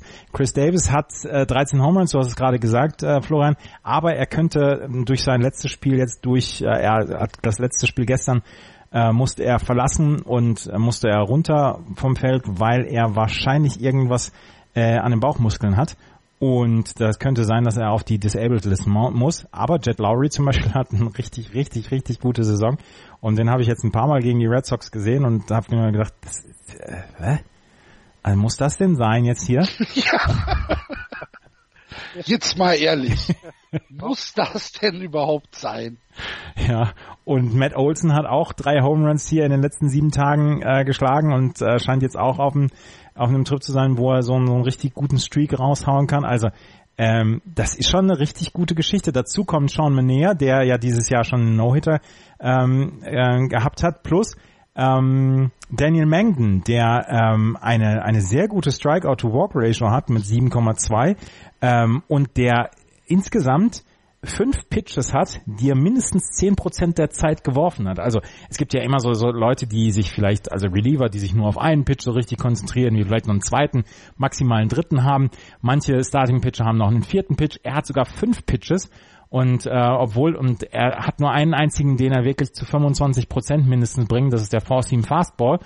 Aber ähm, ansonsten ist er jemand, der wirklich, wirklich ähm, eine gute Saison hat, auch wenn es die Zahlen noch nicht zu 100 Prozent unterstützen. Aber er ist ein zuverlässiger ähm, Pitcher in, äh, auf, auf Seiten der Oakland Athletics. Und ähm, insgesamt führt das dann dazu, dass die Ace eine wirklich gute Geschichte in dieser Saison sind. Das macht Spaß. Ja. Gut, äh, gibt's noch was zu den Texas Rangers oder können wir weitergehen? Nee, nee. nee. Habe ich nichts. Nee? nee. Ich glaube, okay. Keine Rangers-Fans, die sich dann äh, ja, also es ist halt im Moment eine Geschichte, die so ein bisschen hinten runterfällt, ne, in, äh, in der American League West. Und deswegen gehen wir jetzt weiter und wechseln die Liga in die National League und fangen hier auch im Osten an. Der Osten wird überraschend angeführt von den Atlanta Braves 28 und 17. Dahinter die Phillies 26 18, die Mets 23 19, die eigentlich hochfavorisierten Washington Nationals 24 21, allerdings auch nur vier Spiele zurück und die Miami Marlins 17 und 29. Die Marlins mit dem größten oder dem großartigsten Verkacker des Wochenendes ähm, im Spiel gegen die Braves. Habt ihr das gesehen? Neuntes Inning, 9-4 geführt. Ne? Neuntes, ne? neuntes Inning, 9-4, 2 aus. Mhm. Groundball äh, zum äh, zur First Base. Ähm, der der First Base Mensch äh, nimmt den Groundball so etwa, ich sage jetzt mal so drei vier Meter hinter der First Base auf. Der Pitcher läuft äh, zur, zur First Base. Er muss eigentlich nur tossen und dann ist das Spiel vorbei und der First Baseman wirft den halt einen Meter über den Kopf von dem Pitcher. Fantastisch. Und äh, dann kamen halt fünf Runs am Stück noch mit zwei aus. Großer Spaß. Aber wenn wir mal von hinten in der Liga anfangen, so schlecht schlagen sich die Marlins ja nun nicht. Nee. Das sind zwölf mehr, als du ihnen zugetraut hättest. Das ist richtig. 14. Also, also ich, äh, ich, sie halten, also sie sind das schlechteste Team dort in der Liga. Ähm, äh, auch das ist klar, das war jedem klar, aber ich finde, sie lassen sich nicht so hängen, was was dann vielleicht auch schon mehr aussagt, als man sagen will. Eins, zwei, ah. drei, äh, vier. Es gibt im Moment vier Teams, die schlechter sind als die Miami Marlins. Derek Jeter hat alles richtig gemacht. gucken wir mal, wie die langfristige Strategie aussieht für die Miami Marlins, um das bewerten zu können. Ähm, aber gut, ja, äh, Profiteure von diesem äh, wunderbaren Fuck-up waren dann die äh, Atlanta Braves, die also die Division weiterhin anführen mit 28 Siegen. Und äh, das ist ja ja, das ist eine Geschichte, da sind wir ja auch schon das ganze Jahr dran und äh, überlegen halt immer noch, ob es äh, nicht vielleicht doch, äh, ob, sie ahead of schedule sind. Ich weiß es nicht so hundertprozentig, aber sie scheinen ja for real zu sein. Und sie sind im Moment die beste Mannschaft der National League, das müssen wir ja. dann auch nochmal dazu sagen. Und ähm, spielen im Moment einen Baseball, der so viel Spaß macht, den man so gut zugucken kann. Und ich äh, ertappe mich ja immer häufiger dabei, dass ich mir die, die Brave-Spiele mal anmache oder dass ich die, dass ich die wenigstens äh, immer sehen kann, dass, dass ich sie, dieses sie kondensiert sehe, weil das ist ein Team, was ähm, durch die Bank erstens Leute hat, wo du sagst, mit denen kann ich mitfiebern. Das ist eine, das ist eine gute Truppe insgesamt. Das ist keine, keine doofe Truppe. Und äh, zweitens dann Spieler dabei hat, die einfach spektakulär sind. Du hast natürlich Freddie Freeman auf der First Base, der seit Jahren schon abliefert. Aber du hast dann jemanden wie Nick Markakis, der richtig abliefert, einer von den Alten. Und dann hast du Leute wie Ozzy Albies, der die meisten At-Bats schon hatte für die ähm, Atlanta Braves in dieser Saison. Schon zwar 38 Strikeouts hatte, aber schon 33 RBI, 13 Home Runs schon geschlagen hat, der offensiv Freddie Freeman komplett in den Schatten stellt und der erst 21 Jahre alt ist. Du hast den Acuna Junior, der ähm, hochgeholt worden ist, der auch auf den Ball draufhaut, der auch on Base kommt und der einfach dafür sorgt, dass die Atlanta Braves im Moment eine ganze Menge zu feiern haben. Und dann bekommst du ordentliche Pitching-Leistungen von den Starting-Pitchern und das führt dazu, dass sie wirklich, wirklich eine richtig gute Truppe im Moment beisammen haben. Sean Newcomb zum Beispiel im Moment das Ace für die Atlanta Braves mit einem 2,39er ERA. Mike Foltinowitz mit einem unter 3 ERA. Julio Teheran, der eigentlich das Ace sein sollte, der hat äh, ein bisschen Probleme gehabt bislang, aber auch immer noch in Ordnung. Das ist eine gute, das ist eine gute Mannschaft. Da, da kannst du, da kannst du gar nicht so richtig was, was gegen sagen im Moment. Und ähm, ja, sie sind vielleicht ahead of schedule, aber es ist nicht unverdient im Moment. Nee, äh, absolut nicht. Äh, genauso wenig, äh, wie es im Moment für die Philadelphia Phillies halt, halt, eins, ist. Eins, eins, noch, eins noch von den Braves. Sie haben José Bautista entlassen und vielleicht haben wir das Ende ja. von José Bautistas Karriere gesehen.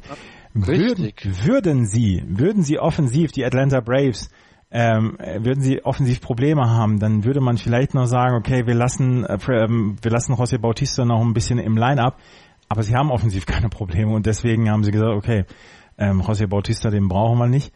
Und ähm, er ist jetzt ähm, er ist jetzt designated for assignment geworden, beziehungsweise er ist released worden und kann jetzt eigentlich mit jedem Team, bei jedem Team unterschreiben, aber wir haben auch noch Leute wie Jason Worth zum Beispiel in der Minor League. Ich glaube, es gibt keinen Bedarf mehr für José Bautista und vielleicht, vielleicht haben wir das Ende der Karriere von José Bautista gesehen.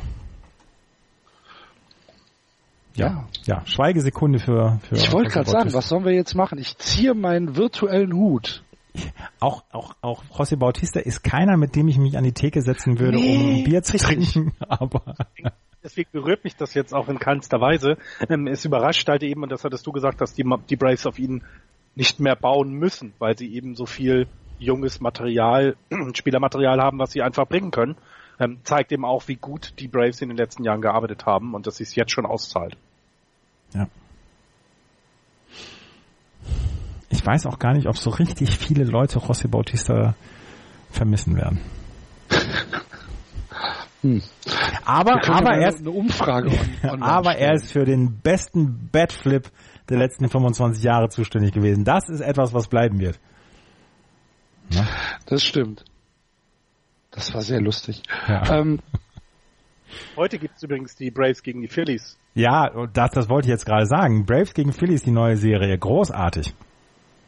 Ja, und das, was wir erwartet haben, dass es vielleicht im nächstes Jahr der, die, der Kampf um den Divisionstitel sein wird zwischen, zwischen diesen beiden und dann auch ein paar Jahre länger, ähm, ist vielleicht tatsächlich eben ein Jahr früher ähm, als erwartet, ähm, wobei ich immer noch glaube, dass die Nationals da nochmal von hinten Druck machen werden. Aber ähm, ich, ich finde es überraschend. Ja, wie gesagt, das sind nur vier Spiele, also da ist noch nicht viel passiert. Ne? Nee. Aber Braves gegen Phillies zum Beispiel, das hat man vor zwei Jahren noch im Nachtprogramm versendet und es ist jetzt in der Primetime. Ne? Das stimmt. Das stimmt. Mit spanischem Kommentar only. Ohne Untertitel. Es gab, es gab gar keinen, gar keinen, gar keinen englischen Kommentar. Musstest du direkt den SAP-Button auf der Fernbedienung drücken. Ja, und Braves gegen Phillies, wir unterhalten uns jetzt wirklich über eine Serie, die richtig interessant ist. Das stimmt. Was ist denn mit Odubel Herrera los? der hat noch kein einziges Spiel in diesem Jahr, in dieser Saison gehabt, wo er nicht auf Base gekommen ist. Was ist denn da los? Ist das, ist das eine überragende Statistik? Der hat 56 Spiele hintereinander gehabt, wo er auf Base gekommen ist. In jedem Spiel dieses Jahr ist Odobel Herrera auf Base gekommen. Was für eine überragende Statistik. Immer ja. wenn ich ihn bei Beat the Streak habe, war das ein Walk und kein Hit. ja, auch bei Odobel Herrera finden wir noch Schlechtes. 3,44er Betting Average und ein 4,11er OBP. Äh, 30 RBIs bei 7 Home Runs.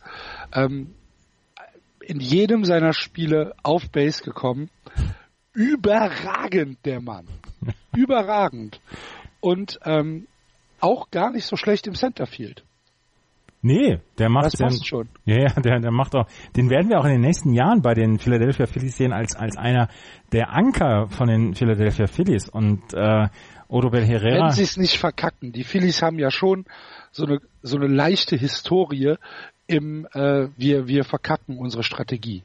Ja, aber nein, äh, das, das, daran glaube ich nicht. Dazu haben sie viel zu viele Puzzleteile, das können sie alles gar nicht zusammen verkacken, glaube ich nicht. Okay. Sie haben zu viele gute Spieler jetzt angesammelt, die ähm, ja und sie haben zu viel richtig gemacht die letzten zwei Jahre. Ne? Ja, ja. Man die letzten zwei Jahre haben sie echt eine Menge richtig gemacht, was uns ja eigentlich mehr schocken müsste, als es tut. und sie haben mit Gabe Kepler, der nach einer Woche noch ein bisschen, der noch ein bisschen belächelt worden ist, weil er sein, sein Eis wieder in den Becher gespuckt hat und weil er zwischendurch seinen Starting Pitcher, der zwei Hits abgegeben hat, im fünften Inning runtergenommen hat, aber inzwischen äh, hat er die Strategie angepasst, beziehungsweise äh, funktioniert die Strategie für die Philadelphia Phillies auch mit Gabe Kepler. Und sie haben einfach so viele Leute, die beitragen, dass diese Saison richtig gut geworden ist. Wir haben über Odo Bill Herrera gesprochen. Wir haben mit Aaron Nola einen Starting Pitcher, der schon sechs Siege ähm, geholt hat, der mehr Siege geholt hat als jeder außerhalb von Max Scherzer. Sein Earned Run Average äh, ist der sechstbeste in der Major League und ähm, wir haben Jake Arrieta, der einen 2,59er ERA hat. Wir haben einen Team ERA von 3,34, der der drittbeste in der MLB ist. Und ähm, sie haben, sie haben, sie haben eine super Offensive und da passt einfach sehr vieles im Moment zusammen. Sie haben mit jemandem wie Reese Hoskins jemanden, einen ganz jungen Spieler hochgeholt, der noch nicht so richtig offensiv zugeschlagen hat, aber der ähm, dem die Zukunft gehören wird, der schon 27 ABI beigetragen hat. Carlos Santana ist im Moment noch unter der Mendoza-Line, aber auch er schon für 29 ABI verantwortlich. Ähm, sie haben insgesamt sehr, sehr viele Walks, die sie bekommen. Da ist äh, Aaron Alter zum Beispiel auch noch mit 20 Walks. Wir haben vier, fünf Spieler insgesamt mit über 15 Walks. Das ist richtig, richtig gut. Und das zusammen ergibt ein Team, was zu Recht dort steht und wo wir sagen können, das gehört im Moment zu den besten Teams in der, in der National League und zu den besseren oder zum oberen Drittel in der MLB. Und das haben wir lange nicht über die Phillies gesagt. Das ist ja, toll. Äh, ich weiß gar nicht, ob es toll ist. Muss doch so konstant geben. Die, die müssen. Ja, aber ich finde es halt, ich finde es halt auch ähm, ähm, es ist, es ist überraschend, dass es so gut ist. Ich glaube, vor der Saison hatten wir alle ein bisschen darüber gesprochen. Ähm, ja, sie sind eben nicht mehr, nicht mehr so schlecht. Es ist eben nicht mehr alles schlimm bei den Phillies oder auch nicht mehr bei den Braves, sondern beide zeigen eben, dass das kontinuierliche gute Arbeit, ähm, ähm, die die Spieler so zusammenholen, sich langsam entwickeln lassen, eben helfen kann. Und ähm, ich, ich freue mich auf das Duell und ich bin sehr gespannt, wie die Nationals äh, äh, ja versuchen werden, da jetzt gegen anzugehen, denn die Nationals haben ein Team, das vor der Saison als äh, äh, Kandidat für die World Series stand. Und im Moment sind sie halt nur Spiel, vier Spiele zurück, aber sie sind eben auch Spiele zurück. Ja. Ja. Ist denn die National League East vergleichbar mit der American League West, was die, was die ähm, Wettbewerbsfähigkeit der Teams angeht? Die trauen wir, trauen wir zum Beispiel den Mets und den Phillies und auch den Braves zu, bis zum Ende der Saison ähm, wirklich da oben in Contention zu sein und glauben wir daran, dass die Washington Nationals ähm, immer noch die Division rocken werden? Also, kein Team hat Shohei Otani. Deswegen ist die, ist die AL West schon mal. Oder Mike Trout. Oder, genau, ist schon mal die AL West besser als die National League East. Aber ich traue sowohl Atlanta als auch Philadelphia zu, ihren, ihre, ähm, ihren Rekord von über 500 zu halten. Ich bin mir nicht sicher bei den Mets und bei den Washington Nationals. Ich kann mir nicht so vorstellen, komisch, ne? ja, ich kann mir Die nicht Nationals. vorstellen, dass die, dass die so schlecht bleiben. Ich kann es mir. Und sie sind auch drei Spiele über 500. Ich wollte gerade sagen, so schlecht, ne? Ja, aber Also ich, ich glaube schon, dass sie zurückkommen werden. Wenn wir jetzt mal ehrlich sind, die Leistung, die sie bisher gebracht haben, die Nationals, das ist das, was sie die letzten Jahre zu diesem Zeitpunkt auch gebracht haben. Da waren halt die anderen Teams nicht gut. Also die Nationals haben sich ja die letzten Jahre immer ja quasi ausgeruht den Titel in der Division holen können. Genau, es hat eigentlich gereicht. Ne? Und sie haben dadurch, dass die anderen Teams ein bisschen schlechter waren, halt innerdivisional mehr Spiele gewonnen. Richtig, und deswegen konnten sie auch diese ganzen Verletzungen, die sie hatten in den letzten Jahren, dann auch in der regulären Saison, das konnten sie damit dann immer ein bisschen äh, ja Kompensiert. kompensieren. Danke für das Wort, fiel mir nicht ein. Äh, äh, kompensieren. Und dieses Jahr sind eben drei Teams, die, die überraschend mit oben mitspielen. Und ich weiß nicht, ist, vielleicht macht das auch was mit den Spielern, dass sie sich plötzlich in der Saison mehr anstrengen müssen als vorher. Und es dauert dann einfach länger, bis sie in den, in den, in diesen, ja, Playoff-Modus kommen, wo sie ja dann immer gezeigt haben, dass sie in der Lage sind, Teams auch mal ein Bein zu stellen. Und ähm, die Saison ist noch lang. Und ich, ich vertraue den Nationals, ich vertraue darauf, dass sie die Division gewinnen werden. Ich glaube aber, sie müssen erstmal sich darüber im Klaren sein, dass sie sich mehr anstrengen müssen und das machen sie dann ab Juni, Juli oder was auch immer und dann führen sie und wir ähm, sagen dann ja, so wie erwartet. Aber es ist schon eine andere Situation und ähm, ich glaube auch, dass es die letzte Saison der Nationals ist, in der sie mit einer ja mit mit so ein bisschen anstrengend. Ich will das jetzt nicht kleiner machen als es ist, aber in diese in der sie eben nicht die ganze Zeit 100 Prozent ihrer Leistung bringen müssen, um die Division zu gewinnen. Denn die Braves und die Phillies, die sind nächstes Jahr wieder da und vielleicht sogar noch besser da. Und die Nationals werden älter und schlechter. Ja. Ich, ja, ich tue mich da genauso schwer wie Andreas. Ich kann das irgendwie schlecht einschätzen, was bei den, was bei den Nationals im Moment los ist. Es ist halt schon so, dass ich denke, dass sie immer noch das beste Team sind. Ähm, ich denke, ne, Leute, die haben halt auch so einen Bryce Harper da rumlaufen der halt auch nicht schlecht ist. Die haben Howie Kendrick, Trey Turner, was weiß ich. Und äh, im, im Pitching ja auch keine ganz blinden. Ich meine, Max Scherzer hat aktuell ein ERA von unter 2, 1,78. Gio Gonzalez 2,36. Steven Strasburg, Turner Rock. Das sind ja keine schlechten Pitcher. Sie haben aber das erste Mal äh, 19 Spiele gegen die Braves und 19 Spiele gegen die Phillies, wo sie keinen Ja, 16 ja, ja, ja, ja, ja, ja. Das darf man, ich glaube, dass das, ähm, das ist ja das Schöne am Baseball. Dadurch, dass du diese vielen Wiederholungen hast, ähm, gleicht sich ja über die Saison sowas aus, wie jetzt eben so ein guter Lauf der Ace mal drin ist, aber es wird auch wieder einen schlechten Lauf geben. Haben wir gerade besprochen gehabt. Bei den Braves ist es eben, sie haben jetzt diesen tollen Start, aber sie müssen es ja erstmal zeigen, dass sie es diese Dog Days im August auch schaffen. Wenn, wenn es richtig heiß ist in Atlanta, in, in Georgia, wenn da die Sonne brezelt und du, weiß ich nicht, von dem letzten Sprint aus im Outfield und dem äh, Triple, das du danach geschlagen hast, dann doch ein bisschen müde bist. Und die Nationals haben diese Erfahrung in den Knochen. Die wissen eben, dass sie in der Saison vielleicht eben dann nur den Double laufen und ähm, das eine aus im Outfield vielleicht nicht mehr machen. Und ich glaube, dann wird sich das wieder nivellieren und wir sehen die Nationals wieder vorne. Sie haben natürlich auch immer noch eine sehr, sehr prominent besetzte ähm, DL. Ist das, ist das immer noch so? Howie Kendrick ist doch gerade, ist doch gerade, ähm, ist doch gerade ähm, für die Saison verloren worden von den Washington Nationals. Ähm, der wird erst 2019 Wann ist das denn passiert? Letzte Woche ist das passiert. Howie Kendrick hat Oh, sich die das habe Achilles, ich nicht mitbekommen. Ach Hat du liebe Güte. hat sich die Achillessehne gerissen. Nein. Doch. Ähm, Ach, das tut mir leid. ja. Ja. Daniel Murphy ist noch nicht äh, zurück. Matt Wieters ist wird wird wahrscheinlich länger ähm, ähm, wird wahrscheinlich länger ausfallen. Ähm, wir haben Joaquin Benoit und Adam Eaton, die auf der 60-Day DL sind, auch Coda Glover auf der 60-Day DL. Das ist nach wie vor eine sehr prominent besetzte DL, die die Washington Nationals haben. Und das erklärt natürlich auch, warum sie im Moment ähm, so ein bisschen so ein bisschen vor sich hin ja riechen. Modern. Modern, genau. Sie haben übrigens, Sie haben übrigens, hm? Rekord haben. Also was? sie haben weiterhin einen guten Rekord. Es ist ja nicht so, dass, dass sie äh, hinten dran sind, sondern ähm, wir haben ja weiter einen positiven Rekord und, und ja, Also die, wenn die Verletzten wiederkommen, dann äh, äh, spricht das auch dem oder dann dann könnte das eintreten, was ich was ich gerade sagte, dass sie eben in der Lage sind, die die Division trotzdem zu gewinnen. Sie haben übrigens die Nationals haben den 19-jährigen Outfielder Juan Soto hochgeholt in die Major League. Der hatte erst 35 Plate Appearances überhalb der äh, Single A und ähm, er hat die in der Minor League hat er einen äh, eine eine Statistik gehabt vom 362er ähm, Average, 462er On Base Percentage, 14 Home Runs hat er gehabt und ähm, er war ja er war er ist jetzt hochgeholt worden unter anderem natürlich ähm, auch für die ähm, wegen wegen dieser Verletzungssorgen, aber er scheint er scheint wirklich ein richtig, richtig guter Spieler zu sein.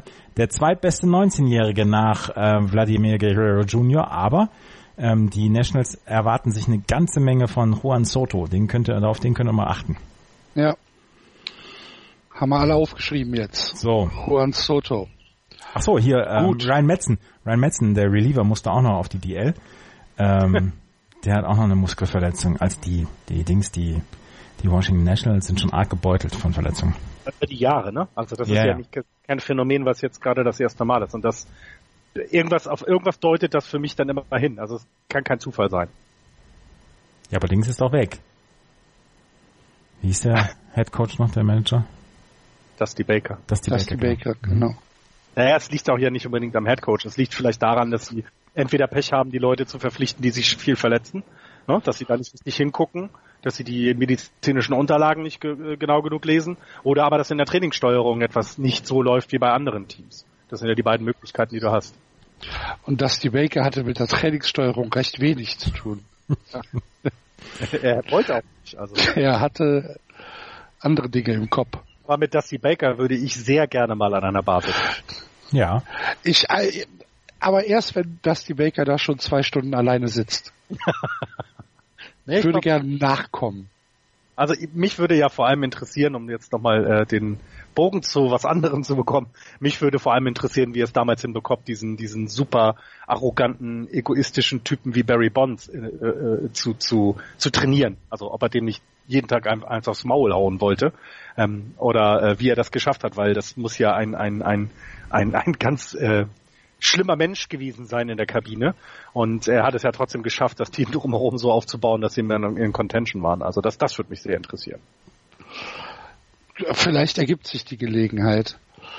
Aber vorher wechseln wir die Division. Und wenn ihr dachtet, die American League West oder die National League East ist äh, eine knappe Kiste, dann wisst ihr nicht, was in der Central los ist in der National League. Denn die Milwaukee Brewers führen diese Division an, 28-19. Und dahinter die Cardinals, die Cubs und die Pirates jeweils nur anderthalb Spiele zurück. Die Cardinals und die Cubs mit 25-19 und die Pirates mit 26-20. Das heißt, wir haben vier Teams in unter zwei Spielen und ähm, auch da haben wir äh, Teams, die allesamt ja für für die Playoffs gut sind aktuell. Es gibt kein Team, wo ich sage, ähm, die werden auf jeden Fall rausfliegen. Am ehesten glaube ich noch, dass die Pirates in Gefahr sind. Aber auch da äh, ist der April und der Mai so gut, dass man halt sagen muss, ja Jungs, ihr habt einen legitimen Shot auf die Playoffs bei den Pirates hat halt dieser überragende Start in diese Saison hat halt dazu beigetragen, genau. dass sie immer noch mit dabei sind. Sie sind ein bisschen in der Umlaufbahn wieder angekommen, aber ähm, sie sind nach wie vor, wie du gesagt hast, ja nur anderthalb Spiele weg. Von daher, dass das passt schon alles noch. Das ist eine hochwettbewerbsfähige, ähm, eine hochwettbewerbsfähige Division, die wir hier haben. Und es ist so ein bisschen, ja, man, man kann schon erklären, aber es ist so ein bisschen komisch oder strange, wie eng die äh, vier Teams da zusammen sind. Und sie haben halt im Moment, äh, ich habe jetzt mal nachgeguckt, sie, sie unterscheiden sich nicht groß, zum Beispiel in ihrer, ähm, in ihren, in ihren Records untereinander. Ähm, Pittsburgh zum Beispiel hat einen 10-3 Record innerhalb der Division. Die St. Louis Cardinals sind bei 14-7 und nur die Milwaukee Brewers sind bei 10 und 13 innerhalb der Division. Dafür gewinnen sie halt die Brewers alles andere, was sie, ähm, was sie, was ihnen vor die Flinte kommt. Zum Beispiel 8 zu 2 gegen die ähm, National League West, deswegen haben sie im Moment den besten Record. Ähm, aber auch hier, sie nehmen sich alle gegenseitig selber die Spiele weg oder die Siege weg und sind dann ansonsten sehr gut drauf und äh, dazu kommt es dann, dass sie alle einen positiven Record haben und sehr eng beieinander sind. Ja, und man kann überhaupt nicht, also ich kann noch nicht deuten, wer, wer von den Vieren denn die Division gewinnen kann, denn auch die Cubs haben zwar ein, ziemlich gutes Run Differential von plus 78, sind aber eben, wie du es gerade eben so schön gesagt hast, weil sie auch schon vier Spiele innerhalb der äh, äh, Quatsch, vier, äh, weil sie auch schon neun Spiele innerhalb der eigenen Division verloren haben, eben nicht auf dem ersten Platz. Und ähm, es ist super schwer einzuschätzen. Ich traue es den Cups weiter zu, ähm, nachher da die Führung an dieser, dieser vier, vier Teams zu übernehmen. Aber sie müssen sich halt eben anstrengen, zum einen. Ähm, und ja, ich weiß nicht, wenn du auf dieser Welle reitest, wie es dann die Pirates getan haben oder wie es jetzt meinetwegen die die die äh, Brewers in den, in, in, den letzten in der letzten Woche getan haben, das bringt dich ja, das kommt ja immer mal wieder, solche, solche Wellen und du musst echt aufpassen.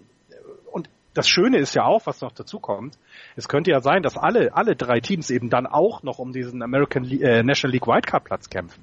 Denn es sieht ja nicht so aus, dass jetzt eine Division irgendwie zwei Teams stellt, die so weit vorne weg sind, wie es in der American League ist. Ähm, sondern hier kann es wirklich sein, dass es super spannend wird bis zum letzten Spiel, was die, die, die äh, National League ja im Moment dann auszeichnet, dass es sehr ausgeglichen da ist.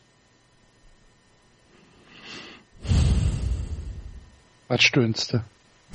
Ich, ich weiß was nicht so gefällt, richtig. was gefällt dir nicht? Ich weiß halt nicht so richtig, ich kann diese National League Central nicht so richtig fassen. Also so greifen, es ist so ein greifen. bisschen, es ist alles so ein bisschen lauwarm, ne? ich finde es halt gut, ich finde es halt gut, dass der, also meine, wenn wir die letzten zwei Jahre hatten wir irgendwie zwei oder drei Teams, die um die Wildcard mitgespielt haben und die kamen ja teilweise auch dann auch sowieso aus der gleichen Division. Also letztes Jahr in der West mit den, mit den Rockies und Diamondbacks und dieses Jahr haben wir aber mal so ein bisschen mehr Misch, Mischung dabei und das führt, äh, da finde ich, trägt eben die, die Central endlich mal auch was dazu bei. Also wir hatten das mit den Pirates mal zwei Jahre, dass sie da oben mitgemischt haben. Aber jetzt eben mit den Brewers, das finde ich gut. Also mir, mir gefällt das sehr. Ich, ja, ich, ich, ich, weiß es auch nicht. Ich tue mich da auch so ein bisschen schwer. Für mich sind das, natürlich sind die Records gut. Und wenn du siehst, alle, alle vier Teams haben positives Run Differential und alle vier Teams spielen ähm, eigentlich relativ konstant, bis auf die Pirates, die jetzt ein bisschen runtergekommen sind, wie Andreas schon gesagt hat. Aber irgendwie sind das so, ja, ich weiß nicht, da, da sticht nichts heraus. Ja, das, wir haben, ich habe da, ich, ich habe da, ich sehe da kein, kein richtiges Highlight im Moment. Highlight ist, Highlight haben wir, Highlight haben wir in, in Milwaukee. Josh Hader, 27 ein Drittel Innings, schon 56 Strikeouts. Der hat 91, ja. der hat 91 Batters faced, 56 per Strikeout wieder zurückgeschickt. Das ist eine, eine der Highlight-Geschichten.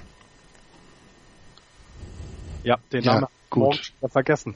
Aber das ist ja so ein bisschen auch das Problem, dass mit den Cardinals und den Brewers jetzt da zwei Teams kommen, die jetzt nicht so eine riesen Fanbase haben. Ne? Also, also wo, wo, du, wo du weißt, Mensch, da kümmern sich die Leute drum. Ähm, bei den Pirates und Cubs sieht's ja schon anders aus. Vielleicht hängt das auch einfach damit zusammen. Also ich, ich finde, ich finde das gut, dass es so ist und ähm, jetzt ist vielleicht eine Saison, wo man sich wünscht, dass, dass es vielleicht sogar noch einen Playoff-Platz mehr gibt, damit man eben vielleicht noch ähm, länger dabei bleibt und äh, auch spannendere Spiele hat. Äh, Quatsch, letztes Jahr war das so, dass man sich das gewünscht hat. Dieses Jahr ist ja bis zum bis zum Schluss wird es hier richtig eng sein und ähm, wenn du wenn du dann in den letzten zehn Spieltagen ähm, noch die Division gewinnen kannst oder deinen Wildcard-Platz bekommst, dann hat das ja auch schon was Gutes. Also du, du die, die, ich weiß nicht, dadurch wird ja auch der ganze Free Agent Markt im, im Sommer einfach viel, viel spannender, weil viel mehr Teams sich noch darüber Gedanken machen müssen, dass sie sich verstärken. Und ich meine, die Brewers haben letztes Jahr schon gesagt, wir sind ein Jahr zu früh. Oder sie haben es letztes Jahr gesagt. Sind sie das jetzt auch? Nein, eigentlich wollen sie jetzt genau diesen nächsten Schritt gehen. Das heißt, auch die werden gucken, wo sind unsere Schwächen äh, und wo müssen wir, wo müssen wir dann was, was abgeben, damit wir besser werden und, und, und erfahrenere Leute bekommen. Oder, oder eben ähm, stärker werden, damit wir diese Division gewinnen. Und das, das kommt ja auch noch dazu. Und dann hast du immer noch die Cups, die ich weiß nicht, die für mich immer noch als stärkstes Team in der in der Division gelten sollten mit dem was was was da am auf dem Platz steht, aber sie kriegen es ja auch nicht so richtig rum. Ne? Sie, sie haben immer noch einen richtig guten Earned Run Average mit 3,28, äh, damit Zweiter in der gesamten MLB. Also es ist ja richtig, es ist ja was, was Gutes dabei, aber sie bringen es ja auch nicht so richtig rum in der eigenen und auch gegen die anderen. Also ich, ich ist schwierig. Ich habe noch, ich habe noch, ich habe noch eine Geschichte zu den St. Louis Cardinals. Die will aber doch keiner hören, oder? Jordan, doch, ich schon. Jo Jordan Hicks, der Relief-Pitcher der St. Louis Cardinals, hat es gestern geschafft, in einem At-Bat gegen Odobel Herrera zweimal 105 Meilen zu werfen. Er hat sechs Pitches insgesamt gehabt. 104, 105, 104, 105, 103, 103. Ei, ist schnell. Das ist schwer, da, wollte ich gerade sagen, das ist schnell. Ja, ist, er ist der erste Pitcher seit Aroldis Chapman, der es geschafft hat, zweimal zwei Pitches zu werfen mit 105 Meilen. Das Problem bei Jordan Hicks ist etwas, er hat zu viele Walks. Er hat in 22 Innings 9 Strikeouts und 16 Walks und er hat äh, bei Odobel Herrera hat er eigentlich einen Strikeout, aber das war ein Wild Pitch. Jemand, der 105 Meilen wirft, dem möchte ich einfach zurufen, ich hoffe, du weißt, wo du hinwirfst. Und bei, bei 16 Walks ist das eventuell etwas, ich glaube, ich hätte Angst, wenn ich da an der Platte stehen würde. Was? Ja, ja, ich nachvollziehen. Ich, ich auch, also ich, ah, ja, das liegt ja aber auch, ich meine, du musst ja, Aroldis Chapman ist ja so, so ein guter Closer, weil er es eben schafft, die auch noch genau dahin zu werfen, wo sie hin soll. Das unterscheidet ihn dann vielleicht von, von Jordan Hicks, der es vielleicht nicht immer genauso weiß. Er hat einen 205er ERA, also ich will gar nicht sagen, dass das alles schlecht ist, aber wenn du so hart werfen kannst, dann weißt du besser, wo du hinwirfst. Und ähm, das möchte ich ihm nochmal zurufen. 105 Meilen, die können ganz schön wehtun, wenn sie so auf die, auf die Rippen kommen. Und ich glaube, wir können auch ein bisschen was kaputt machen. Ja, ja. ja. ja. Ach so, und gib, äh, gib, mir mal, gib mir mal einen Tipp ab jetzt für die für die für die Central, wen wir äh, zum zum Ende der Saison oben stehen haben. Die Cubs. Ich sag auch die Cubs. Ja, wir sind das talentierteste Team. Hat denn haben denn die Brewers, die Cardinals oder die Pirates realistische Chancen auf einen Wildcard-Platz? Ja, die Brewers kommen in die Wildcard. Ich, ich, ja, okay. Traust den Phillies und den Braves einfach nicht zu, dass über Nee, das stimmt. Halt. Aber im, im Westen kommen wir ja gleich noch zu die Rockies und auch die Diamondbacks und dann eben vor allem die Dodgers sind halt haben halt Schwierigkeiten dieses Jahr diese diese ja diese oder andersherum gesagt, sie müssen halt jetzt auch viel mehr gegen Teams spielen, die Baseball spielen können.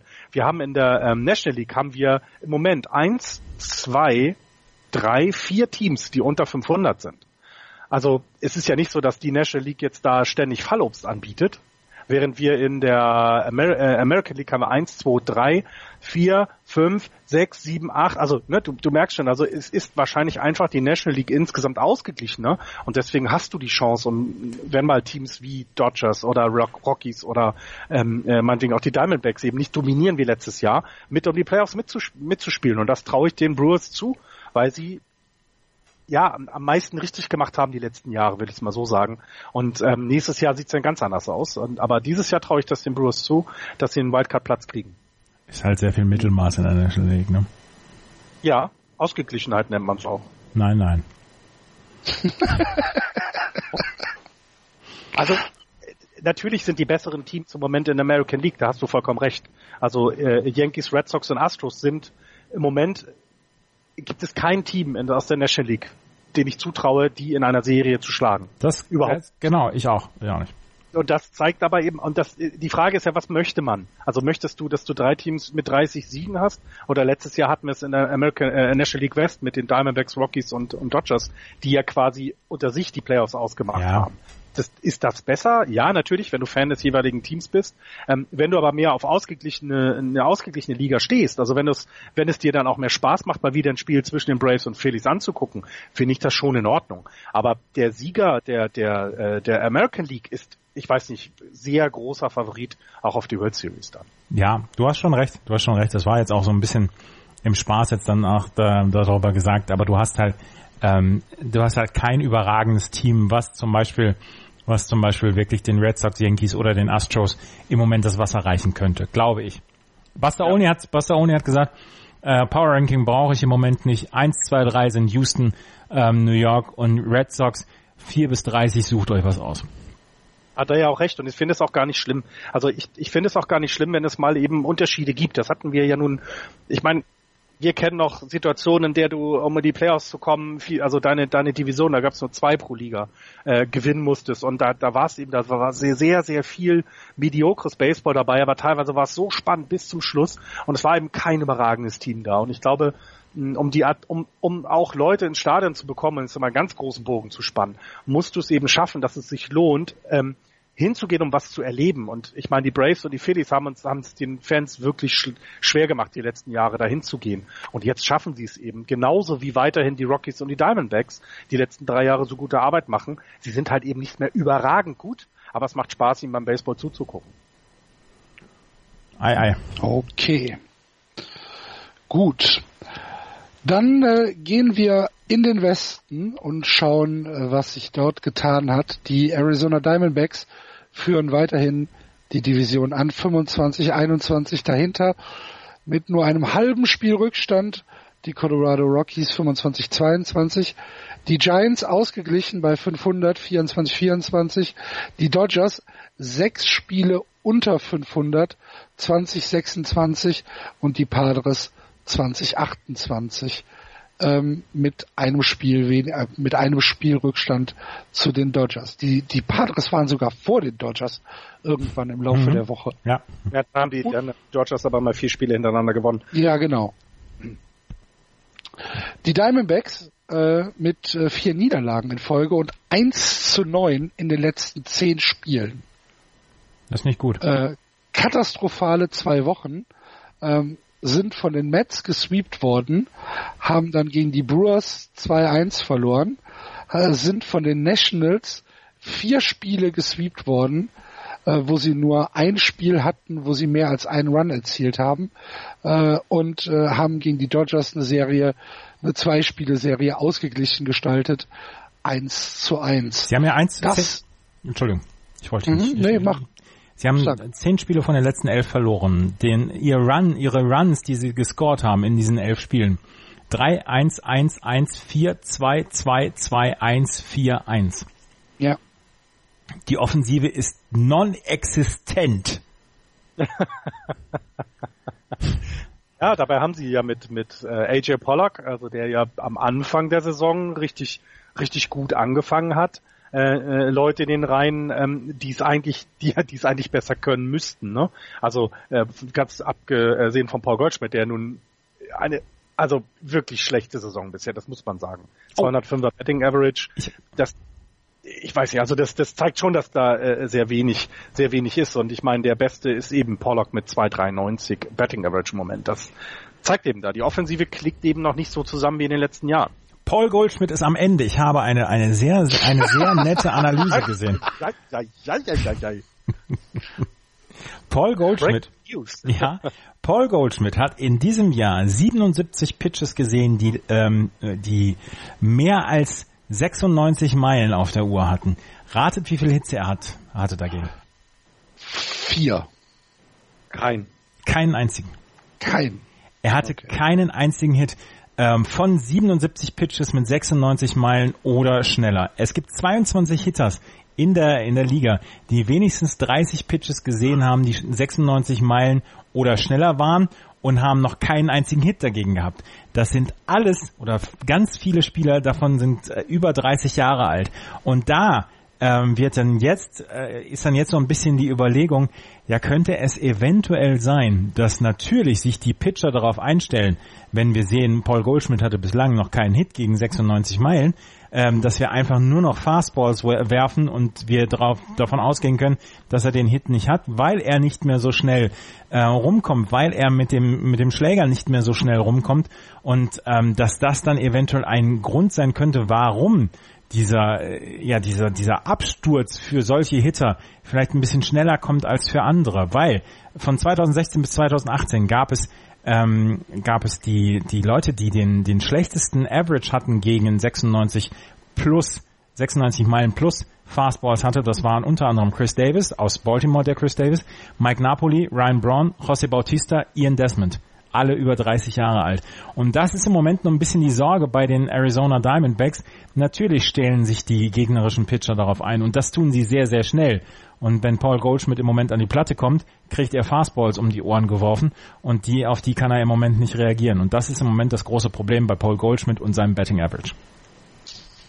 Ja, und wenn du dann eben insgesamt in der Offensive keine starken Spieler im Moment hast, dann äh, führt das eben dazu, dass du 10 von 11 Spielen verlierst. Denn ähm, wenn man sich, ich glaube, ich glaube, so mit dem Pitching, da sind die Diamondbacks ja weiterhin eher im oberen, in der oberen Hälfte als in der unteren anzusiedeln, ne? wenn ich das so sehe.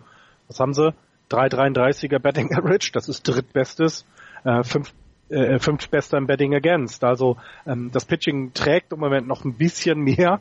Ähm, und es reicht ja, es reicht ja dann, wenn du solche niedrigen Werte hast, eigentlich ja eben so ein, zwei Runs mal zu scoren und das kriegen sie aber auch nur gerade so hin. Also ähm, ich bin sehr gespannt, was die Diamondbacks, also wie sie da auf diese, auf das, was du gerade erzählt hast, reagieren werden. Denn ähm, ich, sie hatten das letzte Jahr, wo sie so richtig gut waren, ähm, und dieses Jahr ist es halt noch, ja, reicht es im Moment noch immer in der National League zu führen, aber ich weiß nicht, ob das so bleibt. Also ja, also wenn sie so weitermachen, nicht.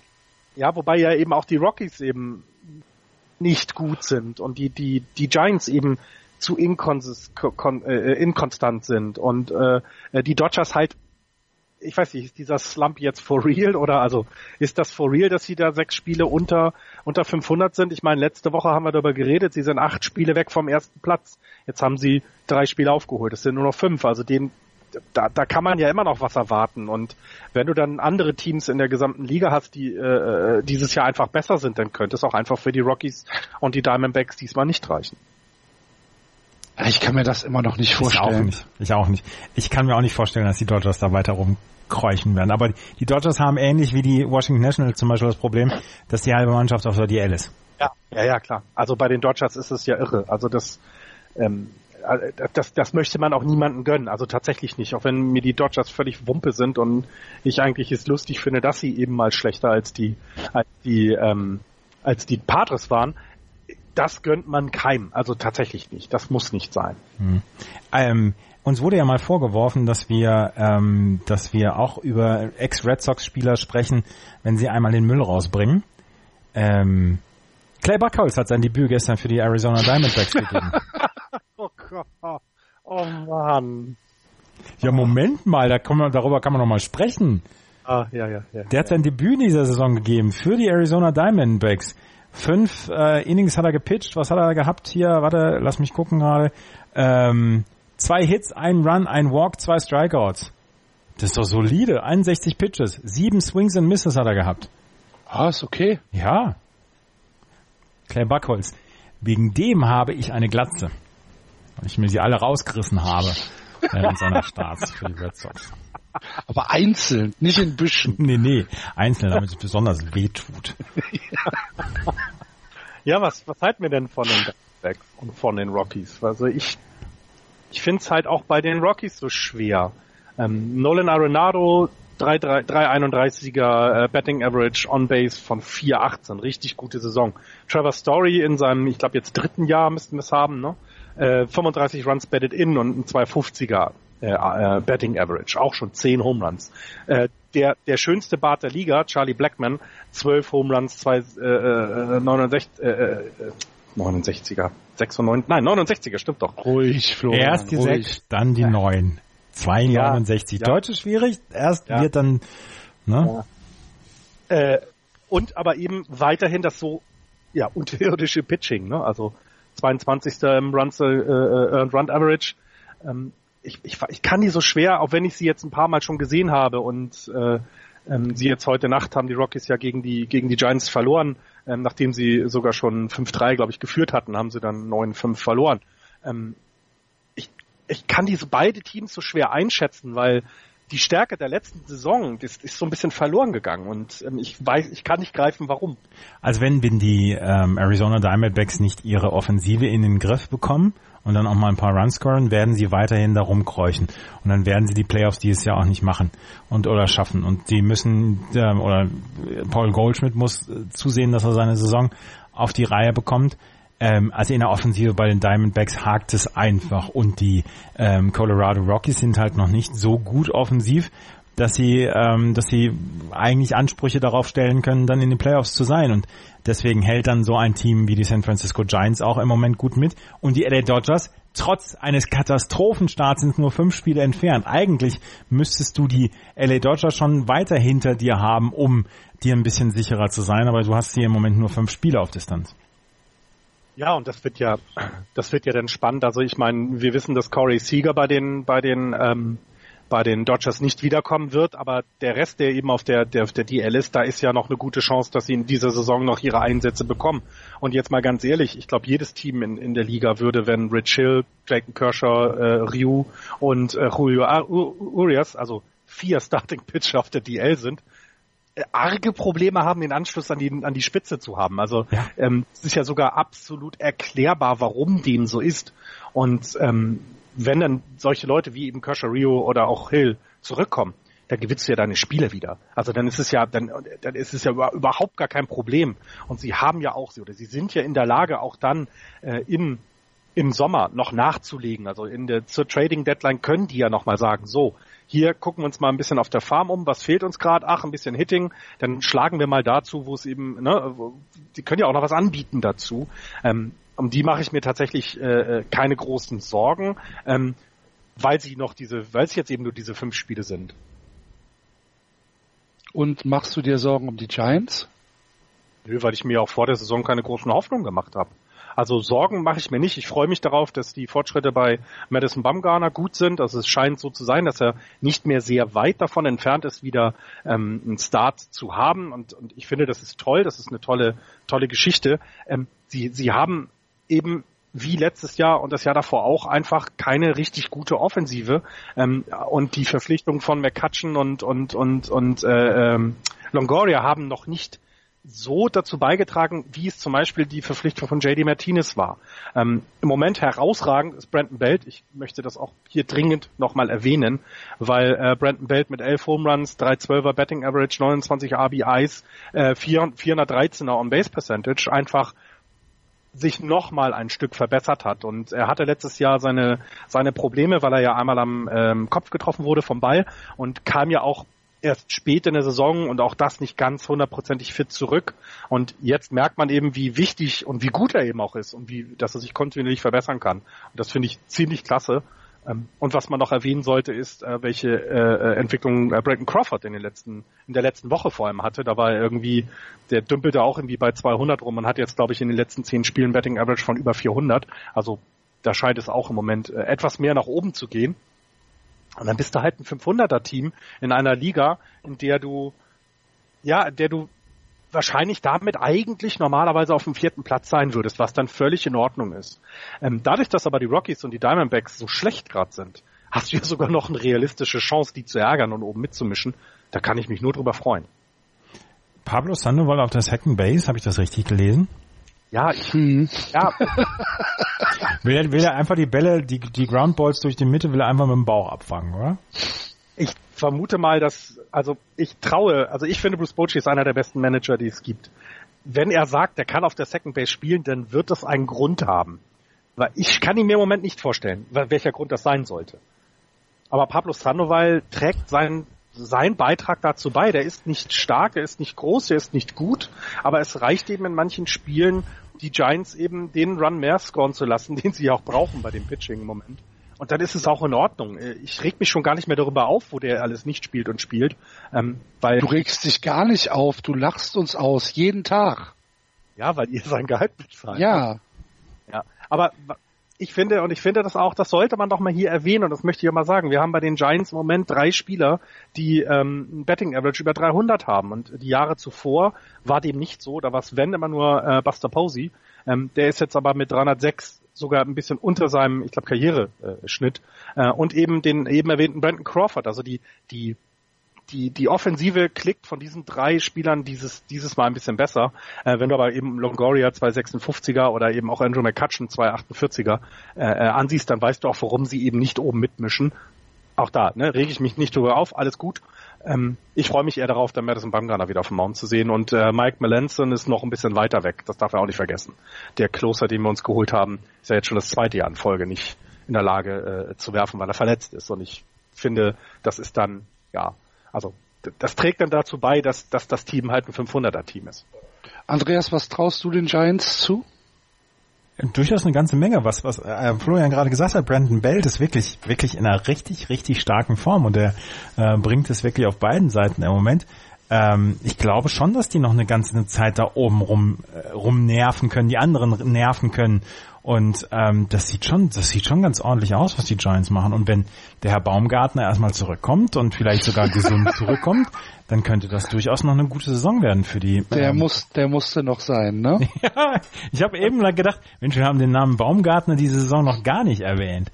Was gesagt, man, man, auch noch ein bisschen erwähnen muss, was ich äh, finde, was halt stark bei den bei den Giants ist, was ich so auch nicht erwartet habe, ist, ist das sind die Leute, die jetzt äh, aufgrund der vielen Verletzungen, aber auch aufgrund der schlechten Leistung mal hochgezogen werden und mal ihre ihre At-Bats bekommen. Ne? Also Gorkis Hernandez hat gerade einen Home Run geschlagen letztes Spiel.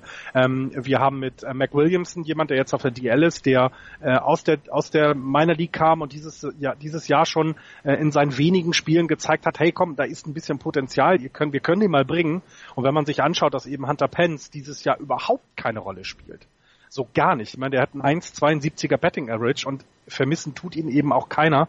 Ähm, äh, trotzdem äh, finde ich, sollte man das mal erwähnen. Da kommen genug Leute, junge Leute nach und, oder oder Leute nach, jung sind sie ja nicht immer.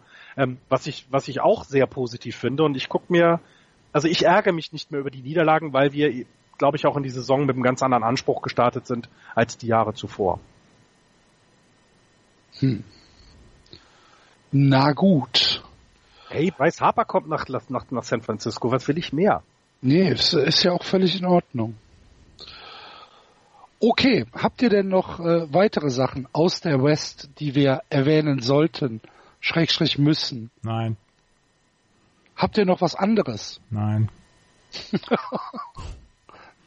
Bist du schlecht gelaunt? Nein, wir sind aber schon wieder bei knapp zwei Stunden und uns wurde jetzt äh, gesagt, wir sollen ein bisschen kompakter werden. Ach so. Ja. Gut dann äh, hören wir für diese Woche auf. Vielen Dank fürs Zuhören, liebe Leute. Entschuldigung. Äh, nächste Woche geht's weiter.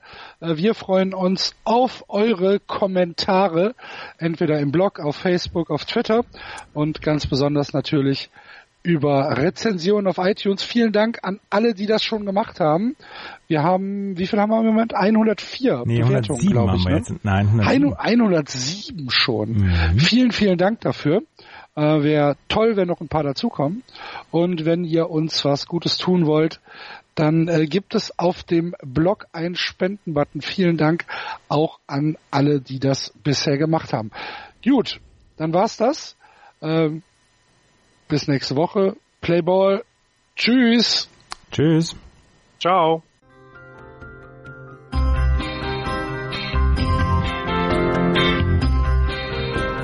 Das war Just Baseball. Ihr findet uns auf justbaseball.de, bei Facebook, bei Twitter und natürlich bei iTunes.